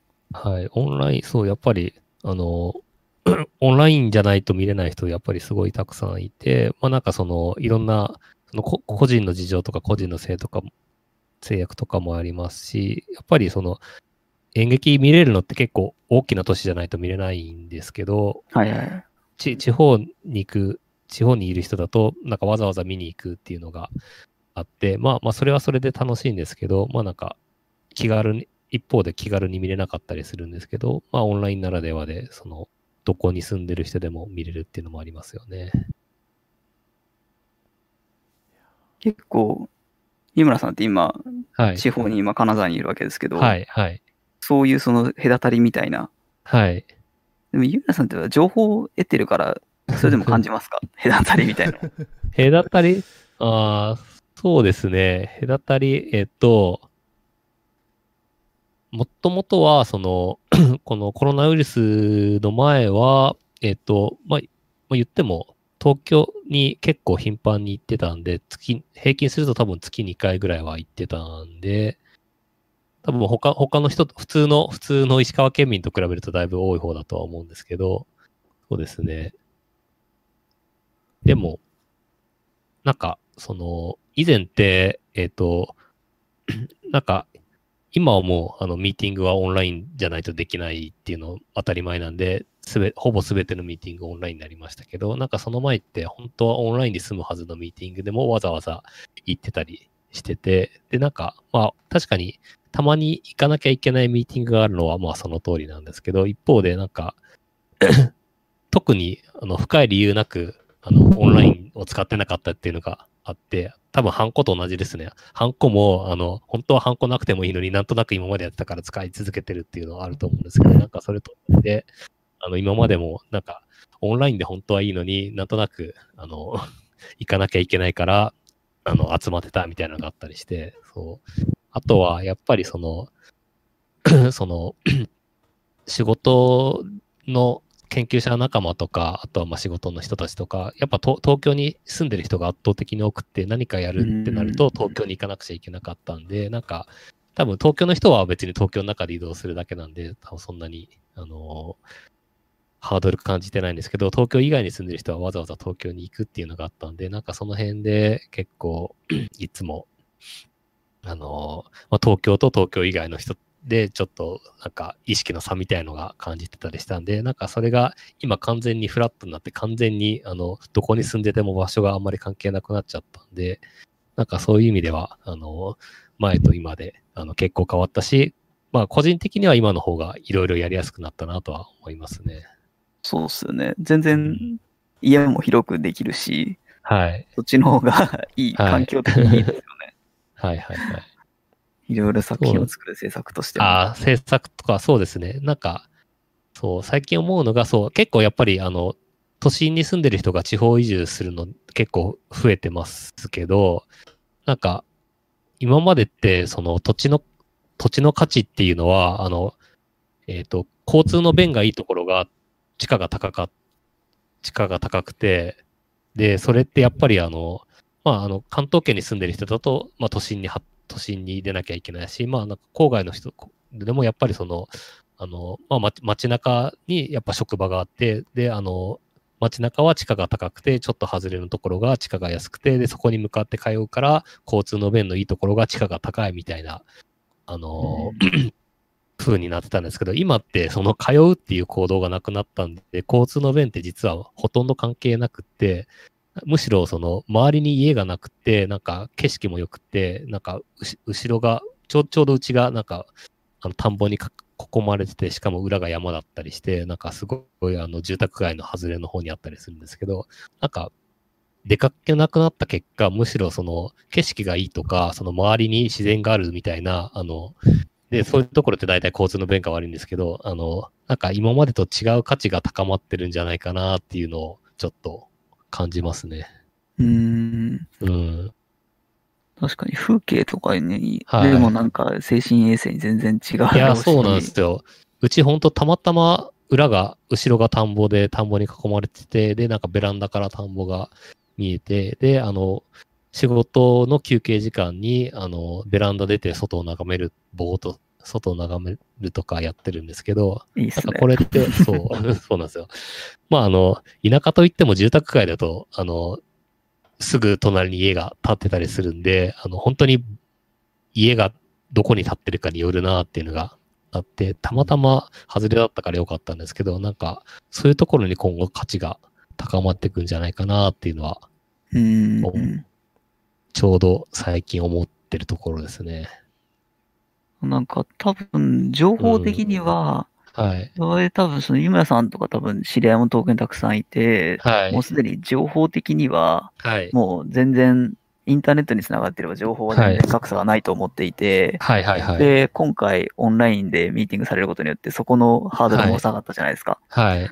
あと多分その、地方に、もともと僕も中高時代長崎にいたんですけど、はいはい。その、まだ情報に、あの、リーチできてない人たちをどうやって救っていくかというか、あが、ただ、まだ気づく、き地方ってやっぱりその、まだ情報に、まあ、今のそのススマホとかもレグメンとかがどんどん進んでて、自分の近辺の興味ある情報しか流れてこないじゃないですか。はい、そうですね。だから、その時に、あの、デジタルデバイスって今基本的にどんどん世界を狭くする方向に動いているので、はい意識的に外に情報を取りに行くっていうことをしてないと、はい。逆に、あの、どんどん情報が狭くなっていっちゃうじゃないですか。うんうんうん。最近、なんか、一回二重プロジェクトのことをちょろっと調べたら、めちゃくちゃニュースにレコメンで二重プロジェクトのことばっかりがこう流れてきてて、はい。あ、こんなに一瞬調べただけで流れて込んでくるんだなって思ったんですけど、かなりああいう Google とかうん Yahoo ニュースとかって、うん。あの、ランキングというか、その人に特化されてるものになっちゃってそうですね。そうですね。うんパーソナライズがだいぶありますね。だからそこだけあとクリアしてあげれば、うん。多分全然地方だけでも、うん。あの、情報があれば、普通にそ、もう、地方でいても、うん。むしろそっちの方がいいみたいな。まあ、全くふ普段自分が求めてない情報に触れる、なんかうんランダム性というか、はいはいはい。そういうことさえあれば、うん。全然地方でややっていけんじゃないかなっていう感じがしますよね。なるほど、なるほど。確かに、そ、の、もともと、その結構、よく教育格差とか機械格差とか言われてて、例えばその東京にいると、その、まあ、もちろん塾とかいっぱいあるし、あの、進学校いっぱいあるし、あとは、例えば趣味とかでも、あの、イベントいっぱいあるし、プログラミング勉強したかったらエンジニアいっぱいいるし、で、あの、東京っていうか関東近辺に住んでると、あの、子供の時からいろいろなものに触れる機会があって、そう。で、地方だとそういう機会が少ない。まあさっきの演劇もありましたけど、そう、そういう機会少ないっていうのがあって、で、本当は、本当はオンラインでそれが解消されるはずなんですけど、なかなか、あの、技術、技術的じゃない問題によって解決できないというか、なんか、もう一歩なところですよね。うん。うん。うん。ちょうどね、そう、なんかそこはなんうんか、はいはい。いやいや、ちょうどこ多分ついこの間もあのな、なんだっけ、長崎の高校生の人がノートに書いてた記事が結構ああ、はい、バズっててはい、はい。なんだっあ、知らないありました。ねけこの、このあ割れ切った世界の片隅でっていうタイトルではい、そうそうそう。へえ。そう、公立の小小学校、中学校で、そうそうそう。なんか、せっ、せっか、あの、なんだっけ、ああの、まあなんかこ国連、国連で働きたくていろいろなんかその、世界的、世界のなんかツアーにに行ったりすると、あの、自分は田舎の子供だけど、周りでや、や、あの、周りで参加してる子はなんかその東京の私立のすごい、あの、エリートの高校出身でなんか格差がすごいとか、なんかそういう感じの、はいはいはいはいやつですね。そうなんですよね。なんかさっはいき水尾さんが言ってた、その、はい。ある程度、なんか今、やっぱこのネットワークがある人はすごくどんどん有利に、モテる人はすごく有利なんだけど、うん。モテない人があのどこにどうやってそこにまで行くのかみたいな話ってすごく難しい問題だなと思いながらまああの濃密なあの、うん。新しく友達がなんかできたできないみたいな話とかもにもちょっとつながるところありましたけど、なんかその辺は課題としてはすごくありますよね。もう、うん。このノートの話とか聞いてるとまあ、読んでるともういやーもうねいろいろと思うところがたくさんありますね確かに僕もその長崎にいた時に、やっぱどうしても今思うとかなり情報格差というか、うん。なんかこうそこのコンプレックスはあるなと思っていて、はいはいはい。なかなか長崎、まあ僕も作品作り修士ぐらいからやっと始めたんですけど、はい。高校生の時とかそういうそのデジタルアートみたいなそんなものを展示されてる場所もなかったですし、はいはいはい。一方で、まあ東京もまだそこまでその時にやってたかったかはわかんないですけど、はい。まあ少なくともそんなもん展示されてる場所もなければ、うんうん。未来館みたいなところがあるわけでもなく、うんうん。まあなんかそれによって、なんかもっと先に始められてたらよかったよなっていう、はい。コンプレックスはやっぱあるんですよね。ああ、なるほど。なるほど。で逆にそれをどう、まあこんな今状況を逆手にとってうまくうん。その人たちにこうリーチできるはいかっはいはい。ていうことができるとうん。面白いなとは思っていて、そのチャンスはやっぱオンラインにはあるのかなとは思ってあますね。あ、なるほど。そっかそっか。そうっすね。そう僕もあのすごいちょっとバカバカしい話であるんですけどと富山ってテレ朝もはい。テレ東も入んないんですよ、テレビが。インだからインターネットない時代って、テレビがない、テレビのチャンネルが少ないだけで、もうデジタルディバイドっていうか、まあ、テレビディバイドが すごくてですね。いやー、テレビそうですよね、そう。そう。それで、どうやらなんか東京の方では、エヴァンゲリオンっていうのが流行っているらしいみたいなのを。そう、高校卒業して専東京の専門学校に行った先輩から聞いてとか、はい。なんかそういうですね、富山のそういうアニメ好きとかは、その噂とか、その雑誌とかではなんか大ブームって書いてあるけど、うん。いや、でもこれ富山で見れねえし、みたいなね、うん。みたいなのを、こうなんかビデオテープを送ってもらったりとかししてみたりとかですね。なんかそういう時にみ必死で情報にしがみついてなんか少ないチャンスにあのかけていたなみたいなことをすごく思い出しました、ね。いや、そう、テレテレビうん局、そう、これちょっとさすがになんとかしてほしいっすよね。なんか、結構、テレ、テレビのチャンネル少ない問題は、なんか、あの、基本的人権の侵害なんじゃないかと思っていて、石川ってだってまだテレ東ないですよね。石川テとナイス。あ、でも逆、テレ東以外はあります、そあ、それ以外はあるんですね。う。うん。だからなんか結構やっぱ最近なんか民放とかが、はい民放で流してるアニメをちゃんとはいアメマとかフルとか以外に流はいしたりとか、はいそういうのしてるのはすごいいいっすよね。うんあ、そうそう。なんか最近その若い子で深夜アニメっていう概念がなくなっていて、そう。ね、ネットフリックスとかでアニメ見るものなので、深夜アニメっていう、別に深夜に見る必要全くないんで、そう。うんなんか深夜アニメっていう概念がなくなってるっていうツイッターかなんかみちょうどさっき見かけて、あ、確かにと思いました。この間ちょろっと鬼滅の刃が、まあ、はい全国でめちゃくちゃ流行ってる中で、どれぐらいその、あの、放送全国でされてるのかっていう地図をちょろっと見たことがあるんですけど、うんはいはいはい。まあ、その時に、最初のやっぱり、あの、地上波の放送って、やっぱ半分ぐらいなんですよ。日本の。はいあの、一番最初の、あの、全く遅延なく、はい。あの、は東京と東京と同じスピードで見られる県って、やっぱ日本でも半分ぐらいしかなくて、うんうん。まあ主、主要というか、まあ、ポコポコ穴が開いてて、だからはいはいはい。だからそういう状況はあるので、やっぱり、アベマとかフルとかそっち側でも見られるように、あの、見られるようにしているっていう、あの、戦略として、放送の戦略としてやってるっていう話は聞いたりしまはいした。はいはい。なるほどなるほど。意外とね、コロコロコミックとかでも読んでても、そこに書いてある情報は テレビで見れないとか。はいはいはいそれ、ま、マジでありましたよ。確か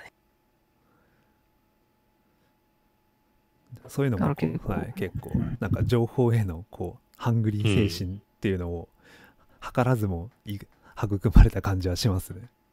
に。うん。まああと、まあ一方で東京にいても、その、そういう場所に連れてってくれるかって結局、親御さんとか、うんそういう、そうその、そうですね。うん人の影響はやっぱ大きいんですけどうんう。ね。うんんなかなか東京にいてももしかしたら、そういう文化的なものに触れてないで育ってる人もだろうし、うん必ずしも地方だけではないのかなっていう気もしますけど、うんまあ、地方にはそもそもないっていう。ね 選択肢がねのあるなしっていうのがもう結構残酷に違いますからね。そうですね。ちなみに、あの、ものすごいローカルな話でなんですけど、ローカルというか、井村さんの今の場所って、はい。金沢の駅からってどうやって行くんですか？あ、えっ、と、うちあれなんですよ。実は、あの、金沢市じゃなくて、能美市っていう、金沢から20キロぐらい離れたところで、はい。はい。で、しかも、うちは、えっ、と、交通機関が何もないところで、なんか最寄り駅まで多分、徒歩で行くと1時間以上かかるようなところで、本当に結構な田舎ですね。じゃあバスとかってことですか？そうですね。多分、バス、バスで行ったことないですけど、多分、1日何本か多分、金沢行きのバスがあるんで、それに、車？きあ、そうです。基本、自分は車です。はい。はいは自分はっていうか、大人はみんな車ですね。い。やっぱそうですよね。高校生、そう、高校生とかは多分その1日何本かしかないバスに乗って、高校に行くとか、そんな感じだと思います。うんうん。電車が、はい。あの、一本、あの、金沢の駅から伸びてて、それを使ってるのかなと思うんですけど、電車とかはあんまり使わないんですよね。電車は、えっ、と、い、あの、県外に行くとき、あの、特急とか新幹線は乗りますけど、ローカル線はほぼ、ほぼというか全く乗らないですね。ああ、やっぱり電車、はい車天国というか。そうまあちょっと、まあ、と特にうちが、あの、線路からだいぶ遠いところっていうのがあるんですけど、まあでも、線路から近いところに住んでる人でも、まあほとんど車ですね。うんそう、地方も、はい。もう場所によるんですけどね。はい。あ、で、交通そう。結構そう、あの、なんか、多分まあ、生まれが、生まれて東京以外の人の方が多いと思うんですけど、そう、なんか、多分高校生までと、その、大学生以降というか、もう大人になってから住むのって、車使えるか使えないかっていうのはかなり違っていて、そう。車使えないと超不便で、だからその高校生まであの田舎というか地方で生まれ育った人って、その地元って不便っていうイメージがあると思うんですけど、車使えたら結構世界が変わっていて、なるほど。車使えると、むしろ地方が便利で、東京だと車使っても維持費高かったりとか、駐車場なかったりとか、あの、渋滞あったりとかして、東京で車あってもあんまり嬉しくなかったりするんですけど、逆に地方の方が車が使いやすかったりして、なので、あの、大人になってから地方に住むと結構、あの、昔とは違って便利かもしれないですね。確かに。もともと井村さんって子供の時どこに住んでたんですか？あ、出身は、えっと、北海道で札幌ですね。ああ、札幌、はいはい。はい。札幌のあちはい。と中心って感じですか？札幌、いや、うそれも外れの方だったんで、畑の、家の前が畑みたいなところだったんで、まあ、駅までは自転車で行けましたけど、まあ、車生活が中心のところでしたね。はいはい。はい。確かに札幌とか、今普通に車使えたら割とと、はいもう都心地の都心ですもんね。全然困んないですよね。はい、そうですね。札幌はまあ割と、あの、バランス良かったなと思いますね。住んでるところは結構田舎でしたけど、まあ、あの、電車で街中行けば割と何でもあったんで、はいはい。それくらいがなんか住みやすいなと今思いますね。都市の規模でいうと、まあ、札幌とか博多とか、はいそういうはい感じのところですよね。そうですね。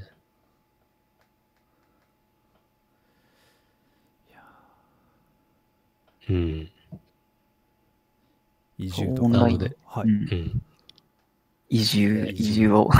移住が多分これから多分動き早い人はもう本当に引っ越しとかしてる人もいますし、まあでも多分これから多分今年来年とかにかけて多分会社がリモートワーク OK になってるみたいなのもどんどん増えていくと思うんで、そうなるとどんどん地方移住これから進んでいきそうな気はしますね。うんね。なんか、あの、うん全然、あの、知り合いで、実は今、ちょっと、あの、もう会社に行く、あの、理由もないので、実はちょっと今、地方に住んでますみたいな人。はいはいはい。いたりしますからね。はいはいはい。確かにわかんないですね。うんじ自宅、自宅勤務でいいならそうどこにいてもできますからね。ワーケーションできるかもしれないですよね。確かに。今流行りの。はい逆にまあ今東京いるんで、まあなんか、こういう使い方面白いなと思ったのは、あの、東京にいるんだけど東京に旅行するっていうのも。この間、あの、日本橋の温泉が入れる宿があるんですけど、はいはいはい。そこに東京に住んでるんだけど東京に泊まりに行くみたいな。えそれはそれで、今、はいはいはい Go- GoTo キャンペーンも何も使えないですけど、ー、うん。だ東京から東京だったら別に行けるみたいな。はいはいはい。確かにあの、シナプリも、そうそう、都民が泊まる用のプラン、今作って、あるらしいですよ。はいはいはい、なるほど。ちょっとね、こあの品川に泊まりたいって思わないから 使うかどうかわかんないけど。いや、そう、なんか仕事でそう、ホテル借りてる人とか、なんかちょいちょいいますね。うん。ありますね。うん。ただ多分なんか、このホテルとかのリニューアルをやっぱり、うん、あの、オリンピックに向けて準備していたうんホテルとかがすごいあって、そうですね。だからつい最近リニューアルしたんだけど、みたいな、はい、はい、そういうところが今、はい。めっちゃ困ってるんで、そういうところをうまく活用して、確かに。なんかストレス発散するというか、うんそうですね。そういうのもありなのかなと思ったりもしました。うんうんうんよくあの昔あの文豪の人とかがなんか宿にこもったりするじゃないですか。だからあーそういうふうに 漫画家みたいな。ホテルに缶詰になって作品作るとかは面白いかもしれないですよね。そういうハッカソン。何人かで何人かでホテルに1週間泊まって作品を作るっていう。環境的にはいいですよ。そうそう。まあ開発合宿みたいな感じですけどね。うん。すごいなんか話題がいろんなところに行きました、そうですね。あ時間もあれなんですが、ちょっと最後に聞きたかったのが、あの、はいアジェンダにも書いてる、クリエイターの生存戦略って書いてるんですけど、これって何か考えてるんですか？いや、これはむしろ僕はが聞きたいな、みたいな。ああ、なるほど。湯村さんも結構作品いろんなところに出してるじゃないですか。そうですね、はい。なんか作品を、なんかちょっと思っ、まあ、すまあどういうふうに、その自分の仕事の中で作品を作りを生かしていくかっていうところでもあったりはするんですけど、はいはいはい単純に、まあなんか、人生相談みたいな感じですよね。いろんなところではい。作品作りつつ、まあなんかどう伸ばしていくかとか、はい。井村さんのピアノのやつとかって、はいはいはい。なんかこの間なんかちょろっと、そろそろピアノ飽きてきたみたいなことをあそうですね、プロジェクションマッピング、そうです。飽きてきま、やってか、あれ、だいぶ飽きてますね。飽きてきましたねすごい、はいそれ、それ言っちゃうのがすげえなと俺は思ってますね。はい。そう、僕は、あの、あれなんですよ。か完全に、その、いろ、いろんなものを作りたいタイプで、あんまり同じものを、あの、続けたりとかアップデートするタイプじゃなくて、そう、すぐ飽きちゃうんで、あの、次々いろんなものを作っていきたいタイプだったんですけど、ちょっとその、去年までの、あの、特にここ数年間は、あの、あんまりそういうことをやらずに、あの、博士課程の、あの、研究を頑張ろうと思ってたんで、なるべく新作を作らないように、こう、我慢してて、で、我慢してるけど、まあ、たまに展示は出したいんで、じゃあ、あの、あの同じものを、あの、出そうって言って、その、だから、なんか、戦略的に同じものを出し続けてたわけじゃなくて、なんかたまたまそういう状況の制約のもとで、あの、出し続けてたんですけど、あの、同じものを出してるとやっぱ、あの、いい効果ってあって、あの、次々と違うものを出すと、なかなか、あの、覚えてもらえないんですけど、あの、同じものを出してると、なんかその人の代表作っぽい感じになるんで、なんかそういう意味では、あの、まあ、結果、結果論ですけど、出し続けて、それで名前を覚えてもらうっていう効果はあったのかなとは思いますね。確かに。代表作的なものはやっぱであるのでかいですよね。うんそうなんですよね。前はあの、パーソナルコスモスの湯村さんっていうこと言われること多かったと思いますけど、今はもう多分完全にプロジェクションキーボードの湯村さんっていう。そうですね。はい。あとは、そう、寝返りブロック崩しっていう、その、ぼあのベッドにキーボードを敷いて、あの寝ながら、寝てる間にブロック崩しをプレイするっていうやつを作へってえ。た。なんかそう。とかもあっ。たんですけど、そうそうそう。そんな僕もそう。うんその後はずっとプロジェクションマッピングキーボード出し続けてたんで、なんかそれ、で、まあなんかずっと出し続けてることでい、いろんななんかその、し取材というかインタビューしてもらったりとか、あの、動画取り上げてもらったりとか、テレビに出させてもらうみたいなこともあったんで、まあなんか、そういう同じのを出し続けてると、まあそういうこともあるんだなとは思いましたね。なんかやっぱ、結構イベントとかにはい。出したのが次につながるとかって多いですか？それともなんかオンライン上で発表し続けたものがどっかにつながったらああ、でも最初はイベントドリブンですね、僕の場合あは。ーイベントドリブンで、なんか、あのメカフェアとか、あ僕はその明治大学でやってたアブプロっていうイベントに出すのを目的とすることが多くて、アブプロに向けて作って、で、作ったものを、まあ、その後メカフェアに出したりとか、NTT に出したりとか、まあ、ウェブにアップもしますし、っていう感じですね。なんかそこの中で次につながりやすいというか、声にはい。かけられやすかったりとか、僕も何回結構こういうなんか縁って面白いなと思って、はいはいはい自分が作品作ってる中中中で、はいこの。作品をここの場所で発表したら、次にこの人たちと組めるようになって、そこでまた作品作ってみたいな、はいははい。ないそういう、なんかその人の中でのうん作家としてのいろんななんか偶然の重なり合いって面白いなと思っていて、はいはいはい。あの、もうたまたま、なんか、例えば Maker Faire みたいなイベントに出したら、そこでたまたま話しかけてくれた人が別のイベントやってて、そこに呼ばれたりとはいか、はいはい。なんかそういうちょっと運命的なつながりってあると思ってて、ああ。うんなんかそういうのって、やっぱオオフラインの方がそういう偶然と起きやすいのか、そう、そうですよね、でも。うん逆にオンラインであるんですかね？オンまあでも、例えばツイッターとかはたまにありますけどね。そうですね。なんか、見かけて面白そうなやつを、あ、そっか、パーソナルコスモスの時に、えっ、と、もともとあれ、ハッカソンで作って、そのハッカソンのチームの人たちで展示してて、なんか最後の方はあんま人がいなくなって、僕とかもう一人とかでやってたんですけど、あの、それとは全然別に、あの、地球風速っていうウェブサイトで、えっ、と、地球の風の流れをめっちゃかっこいい可視化するサイト作ってる人がいて、はいはい。アースドットヌルドットネットかな？地球風速でググると出てくるかな？多分、一回見たことあるんじゃないかなと思うんですけど、地球風速っていうウェブサイトがあって、その地球、なんか Google Earth みたいな地球儀の上に、その、風の流れをあの緑色の線で書いてあって、台風とかがあったら台風の目が分かりやすく出てたりするんですけど、なんか、これをその地球儀に移したら面白いなと思って、あの、これ作ってる人、たまたま日本に住んでる人で外国人の人なんですけど、日本に住んでて、はいはい。日本っていうか東東京に住んでて、あ、これを映したいと思って、その、その人に、あの、ツイッターの DM でコンタクト取って、で、それで一回、あの、声かけて、これ映したいんだけどどう思うって言って、あ、面白いからやろうって言って、で、あの、それを移してメーカーフェアの2014かなに出したことがありますね。はい。ああ、なるほど。それはオンオンラインで声かけてコラボレーション生まれましたね。にその時に、なんはいか自分もこういうの作ってんだけどみたいなのって、はい話しかけて紹介したってことですか？えっ、と、あ、そうですね。そうですね。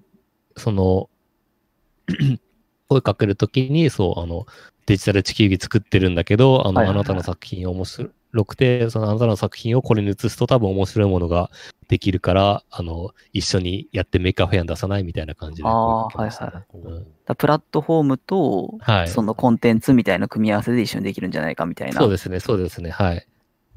で、しかも、こその場合は、あの、あの、それの話の場合は、えっ、と、もう地球儀に映すために、えっ、と、えっ、と、正距方位図法っていう、あの、北極中心で、あの、出す図法にすれば、えっ、と、その地球儀にきれいに移せるんですけど、この、あの、ウェブサイトがもうそれできたんで、あの、特にその、向こう側になんか手間が発生せずに何もしなくてもコラボができる状態だったんでっていうのはありましたね。なんいいでやりやすかったっていうのがありますね。なんか向こうにお願いするとやっぱちょっとあの一手間っていうか一ハードルあると思うんですけど、ううんん。それがなかったんで、あの、向こうの制作者の方がうんって言えばそれで終わりだったのもまあ、あのやりやすああ、かっなるほど。はいなんか結構、た。はい。もう最近いろんな人と一緒に仕事する、仕事というか作品作りすること多いんですけど、はい。やっぱりなんか、お互いになんていうか、作品に対して尊敬があるというか、うん。紹介したときに、あ、これ一緒にやったら面白いなって思えることがやっぱり重要かなと思っていて、いやー、まさにそうですね。なんやまあハッカソンってあんまりそういう要素ってなくて、はいまあ、。とりあえず一緒にやるかみたいな感じなんですけど、はい。はい。なんか結構作品を作る、次に進むステップとして、はい。例えば誰かと一緒に作品を作ってた時に、自分はこれができるってものが明確にあって、はい。で、あなたのこれと一緒にやったらすごい面白そうだよじゃないですかみたいな、はい。そういう話って、結構なんか明確に言える人って実は少ないんじゃないかなとか思ったりとかしていやーそうですて、ね、そうですね。はい。自分はさっきの、その、まあ、地球儀にこうマッピングできるものを持ってはいてみたいな、はい。そういうものを持ててるかみたいな、はい。なんかそういうのってなかなか自分はこれができますっていうのって、うんそれを持てるかどうかってやっぱり重要なのかなってちょっと思ったりはしてますね。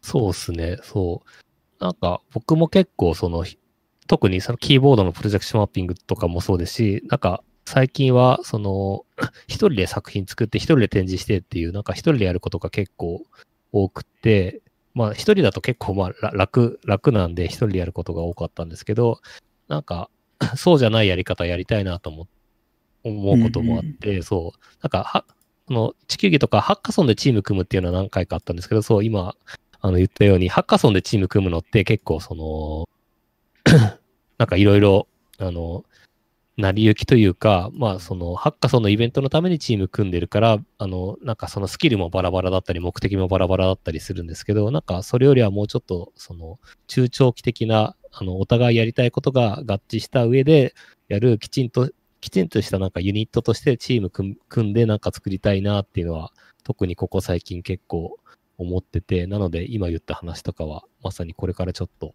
意識して、なんか目的が合う人とちょっと一緒にやって作品作りしてみたいなとは思ってますね、最近。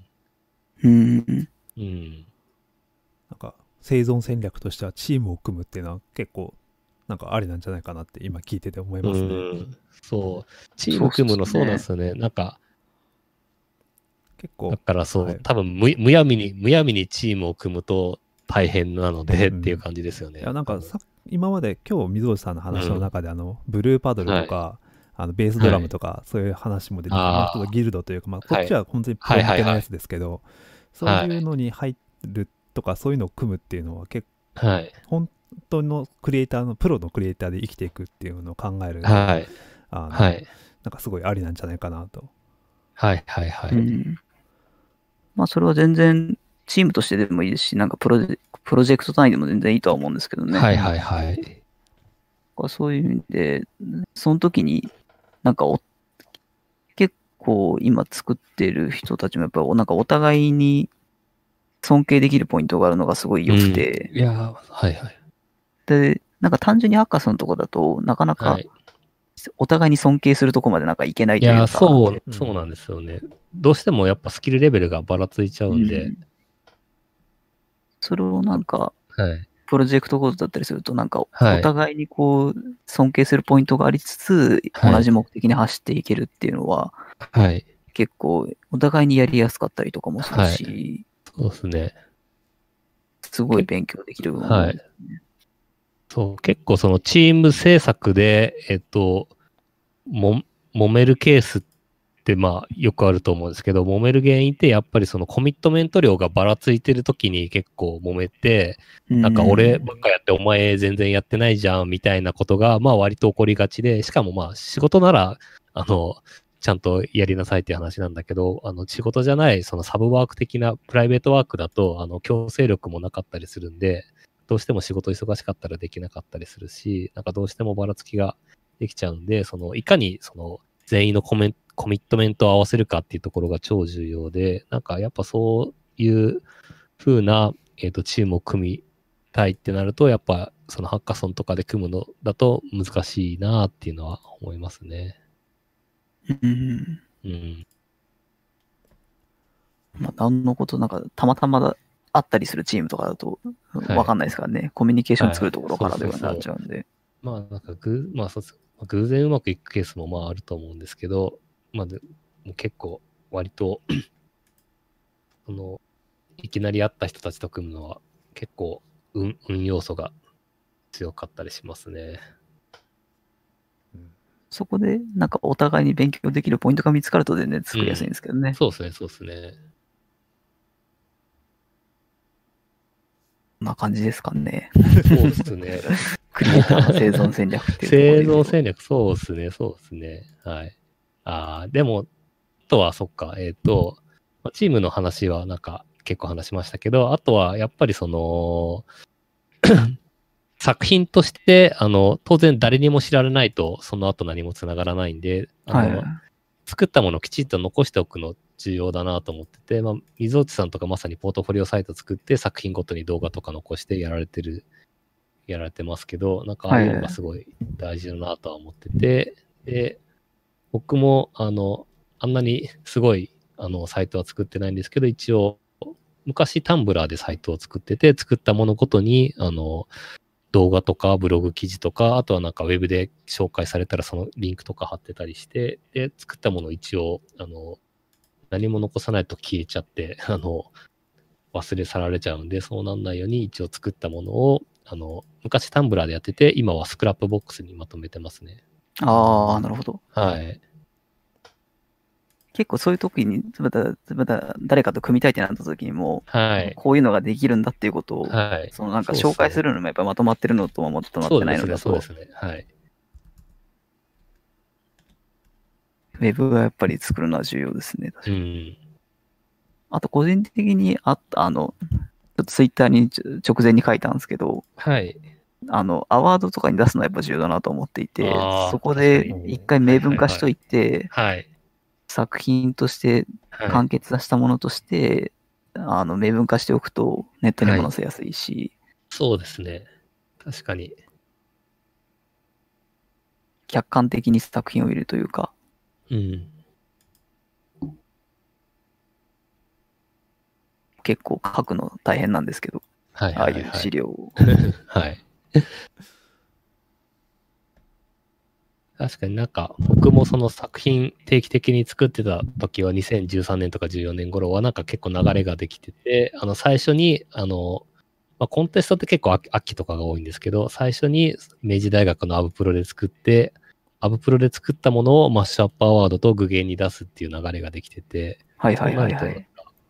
あの、最初は、あの、 ABProは、あの、プレゼンテーションだけなんで、プレゼンで見せて、で、その後、 Mashup Awardのためにプレゼンテーション作って、 GUGENのために文章を書いて、みたいな感じで、あの、同じものをちょっとずつ、ちょっとずつ、あの、作品のその中身の説明とかをアップデートしてった感じだったんで、なんか、まあ今だとちょっとスケジュールとか違っちゃったりするかもしれないんですけど、なんかそんな感じで、一年の流れみたいなのが ありましたね。うんうん、大体秋ぐらいに、そろそろ、なんか1ヶ月おきぐらいに締め切りが来るんですよね。はい。結構やっぱり、多分今でもそうだと思うんですけど、あ秋に結構集中して、秋冬に集中してると思うんで、うん海外とかって出したりします？海外は、ああ、海外。 Maker Faire は出しましたけど、海外、アワードとかは出してない気がしますね。出してないと思います。なんか結構、海外も結構狙い目だなとは思っていてあ、あ、はいはいはい。去年はサウスバイに出したんですけど、はいはいサウスバイ。出したのと、あといくつか、はい。イギリスのルーメンアワードとか、はい。なんかメディアアート系っていくつか海外もあって、はいはいはい。なんかそういうとこも、なんか国によってなんか、なんか受けるネタというか、はい。方向性も違ったりするので、ああ、なるほど、なるほど。なんかそういうのもはい別に日本だけにこだわる必要もないのかなと思って。確かにあ確かにー。確かに湯村さんはだってスペインでに受けに行きましたもんね受けに行ったっていうかあの、はい。スペインでしたよね確かねスペイン、テレビそうです、スペインで。はい。ああ、はい。後藤さんとかも出してましたもんね。ああ、そうですね。はい。あれって何につながりだったんですか？あれは、ああれは、あの、ど動画を見て連絡来ましたね。ツイッターとかですか？Facebook で連絡来ましたね。ああ、はいはいはい。はい。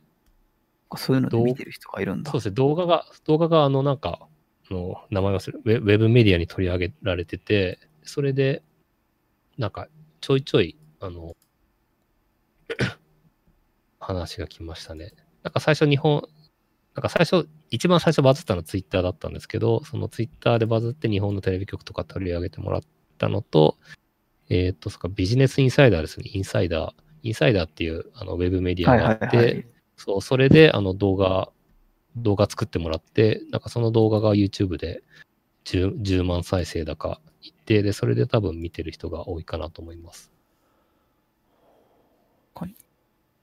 結構そこら辺の国内メディアから海外メディアの進出みたいなのが結構ありそうですね。そうですね。まあでも、なんか、そのツイツイッターに上げた動画がリツイートされるかどうかも結構、運だったりするんで、タイミングとかだったりするんで、そりゃそうっすよね。うんはい。まあ、タイミングが良かったなって感じですね。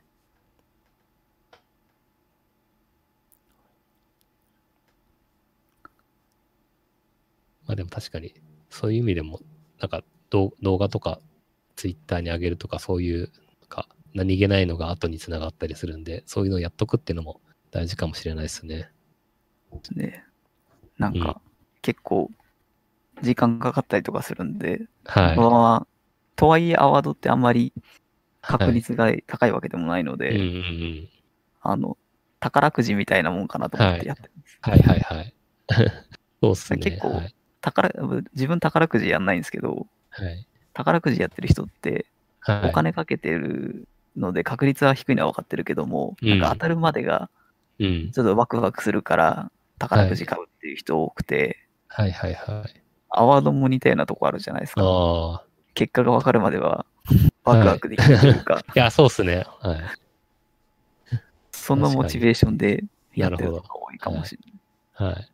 でも、そうっすね。確かに、海外、そう、海外今まであんま出してなかったんですけど、あの、アルスエレクトロニカは、あの、死ぬまでには一度何か 出したいなっていうのは、あるんで、出したいっていうか、はいえ選ばれて展示したいなっていうのはあるんで、なんか、それをちょっと思い出したんで、目標としてやっていこうかなと思いました。そう、あるスイスよね。はい。なんか目標にしてるやつとかってあります？あーアルスはやっぱ一つありますよね。だはいはい。だ今回、サウスバイも一応出して、はい。まさかサウスバイでそっちの方で選ばれると思わなかったんで、結構びっくりしました。サウスバイ、はい。こういう作品がこう評価されるんだっていうのは、はい。逆にキャラクターって今別に日本でどっかで賞を取ってないので、うん。あ、そうなんですね。えそうです。そこまでは特に何も評価されてなかったんで、ー、はいはいはい。まあ結構周りで面白いって言ってくれる人は多かったんですけど、はいはいはい。単純に対外評価としてはサウスバイが一番最初で、なるほど。そこで結構嬉しかったというか、だから全然国内で受けなくても海外で受けることはあるよっていう例ですかね。確かに確かに。実例がもう出てきましたね。うんうん結構そういうのは多かったですね。うん前も、あとは作品単体よりも学会での方が良かったりとか、もものによってはアート文脈というよりは、ちょっと研究論文的な、う、はいあはい。の画像画像処理の系の ECCV とか、あの、あの、NIPS っていう結構画像処理で有名な学会があるんですけど、はいはい。そういう学会のアート部門とかで評価が良かったり。作品もあったりとか、うん。結構最近、まあ C グラフとかもそうですけど、はいはい。コンピュータービジョン系の学会で、そういうアートプログラム的なのがあったりとかもするあので、そういう学なんですね。そういうのもえーはいはいはいはい。面白い、あると出せると面白いですよね。うんうんうん面白いですね、そうですね。若干評価軸が違うというか。そういう意味で言うとやっぱ出出口がいろんな出口があるのを知ってるだけでも全然違いますね。となんかそういうリスト欲しいです。僕は趣味であのメーカーイベントの情報まとめサイトみたいなのは聞いた上で作ってるんですけど、そういうのの、はいはい。まあそういういろんなジャンル版があると、はい。とりあえずちょっとそういうの出してみようかみたいな人は助かるかもしれないですね。うん。まあ、結構一回英語化しちゃえばうん使い回しできるし。うん。うん。なんかいろんな生存戦略の アイデアが出てきました。はいはい。じゃあそんなそんなところでどうします？なんかまだはい。もっとこれを これを話したいっていう。そうですね。ちこはい。そろそろじゃあはい。直近の告知的なところに行きますか？しそうですね。締め、締めに入りますか。はい。はい。あ、直近か。直近。あ、えっと、今まだ情報そんな出てないので、ちょっとイベント名まだ言えないんですけど、はい。キャラ、あの、さっき言ってたキャラクターの、あの立体の、LED の立体の作品を9月末、来月末はい。に1年ぶりにリアル展示があるので、はい。もしよければ、あの、来れる方は見ていただきたいなっていうのがえっと、あるのと、ぜひぜひ。ぜひ、これちなみに都内ですか？都内です。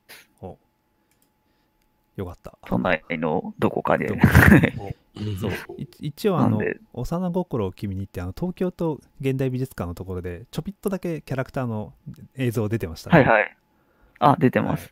今、東京都現代美術館の方で、あ、今、塚谷さんがおっしゃってくださった、幼心を君にっていうところで、あの、8K のプロジェクターで映像を出す、あの、ブースがあるんですけど、そこに映像作品として、へそれもえ。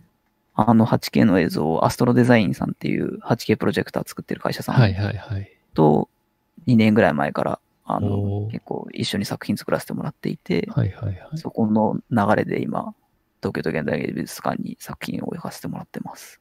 おこれが多分それは本当に一瞬ですね。まあ、でもあの他の展示もすごい面白いのがたくさんあったんで個人的にもおすすめです。そうですね。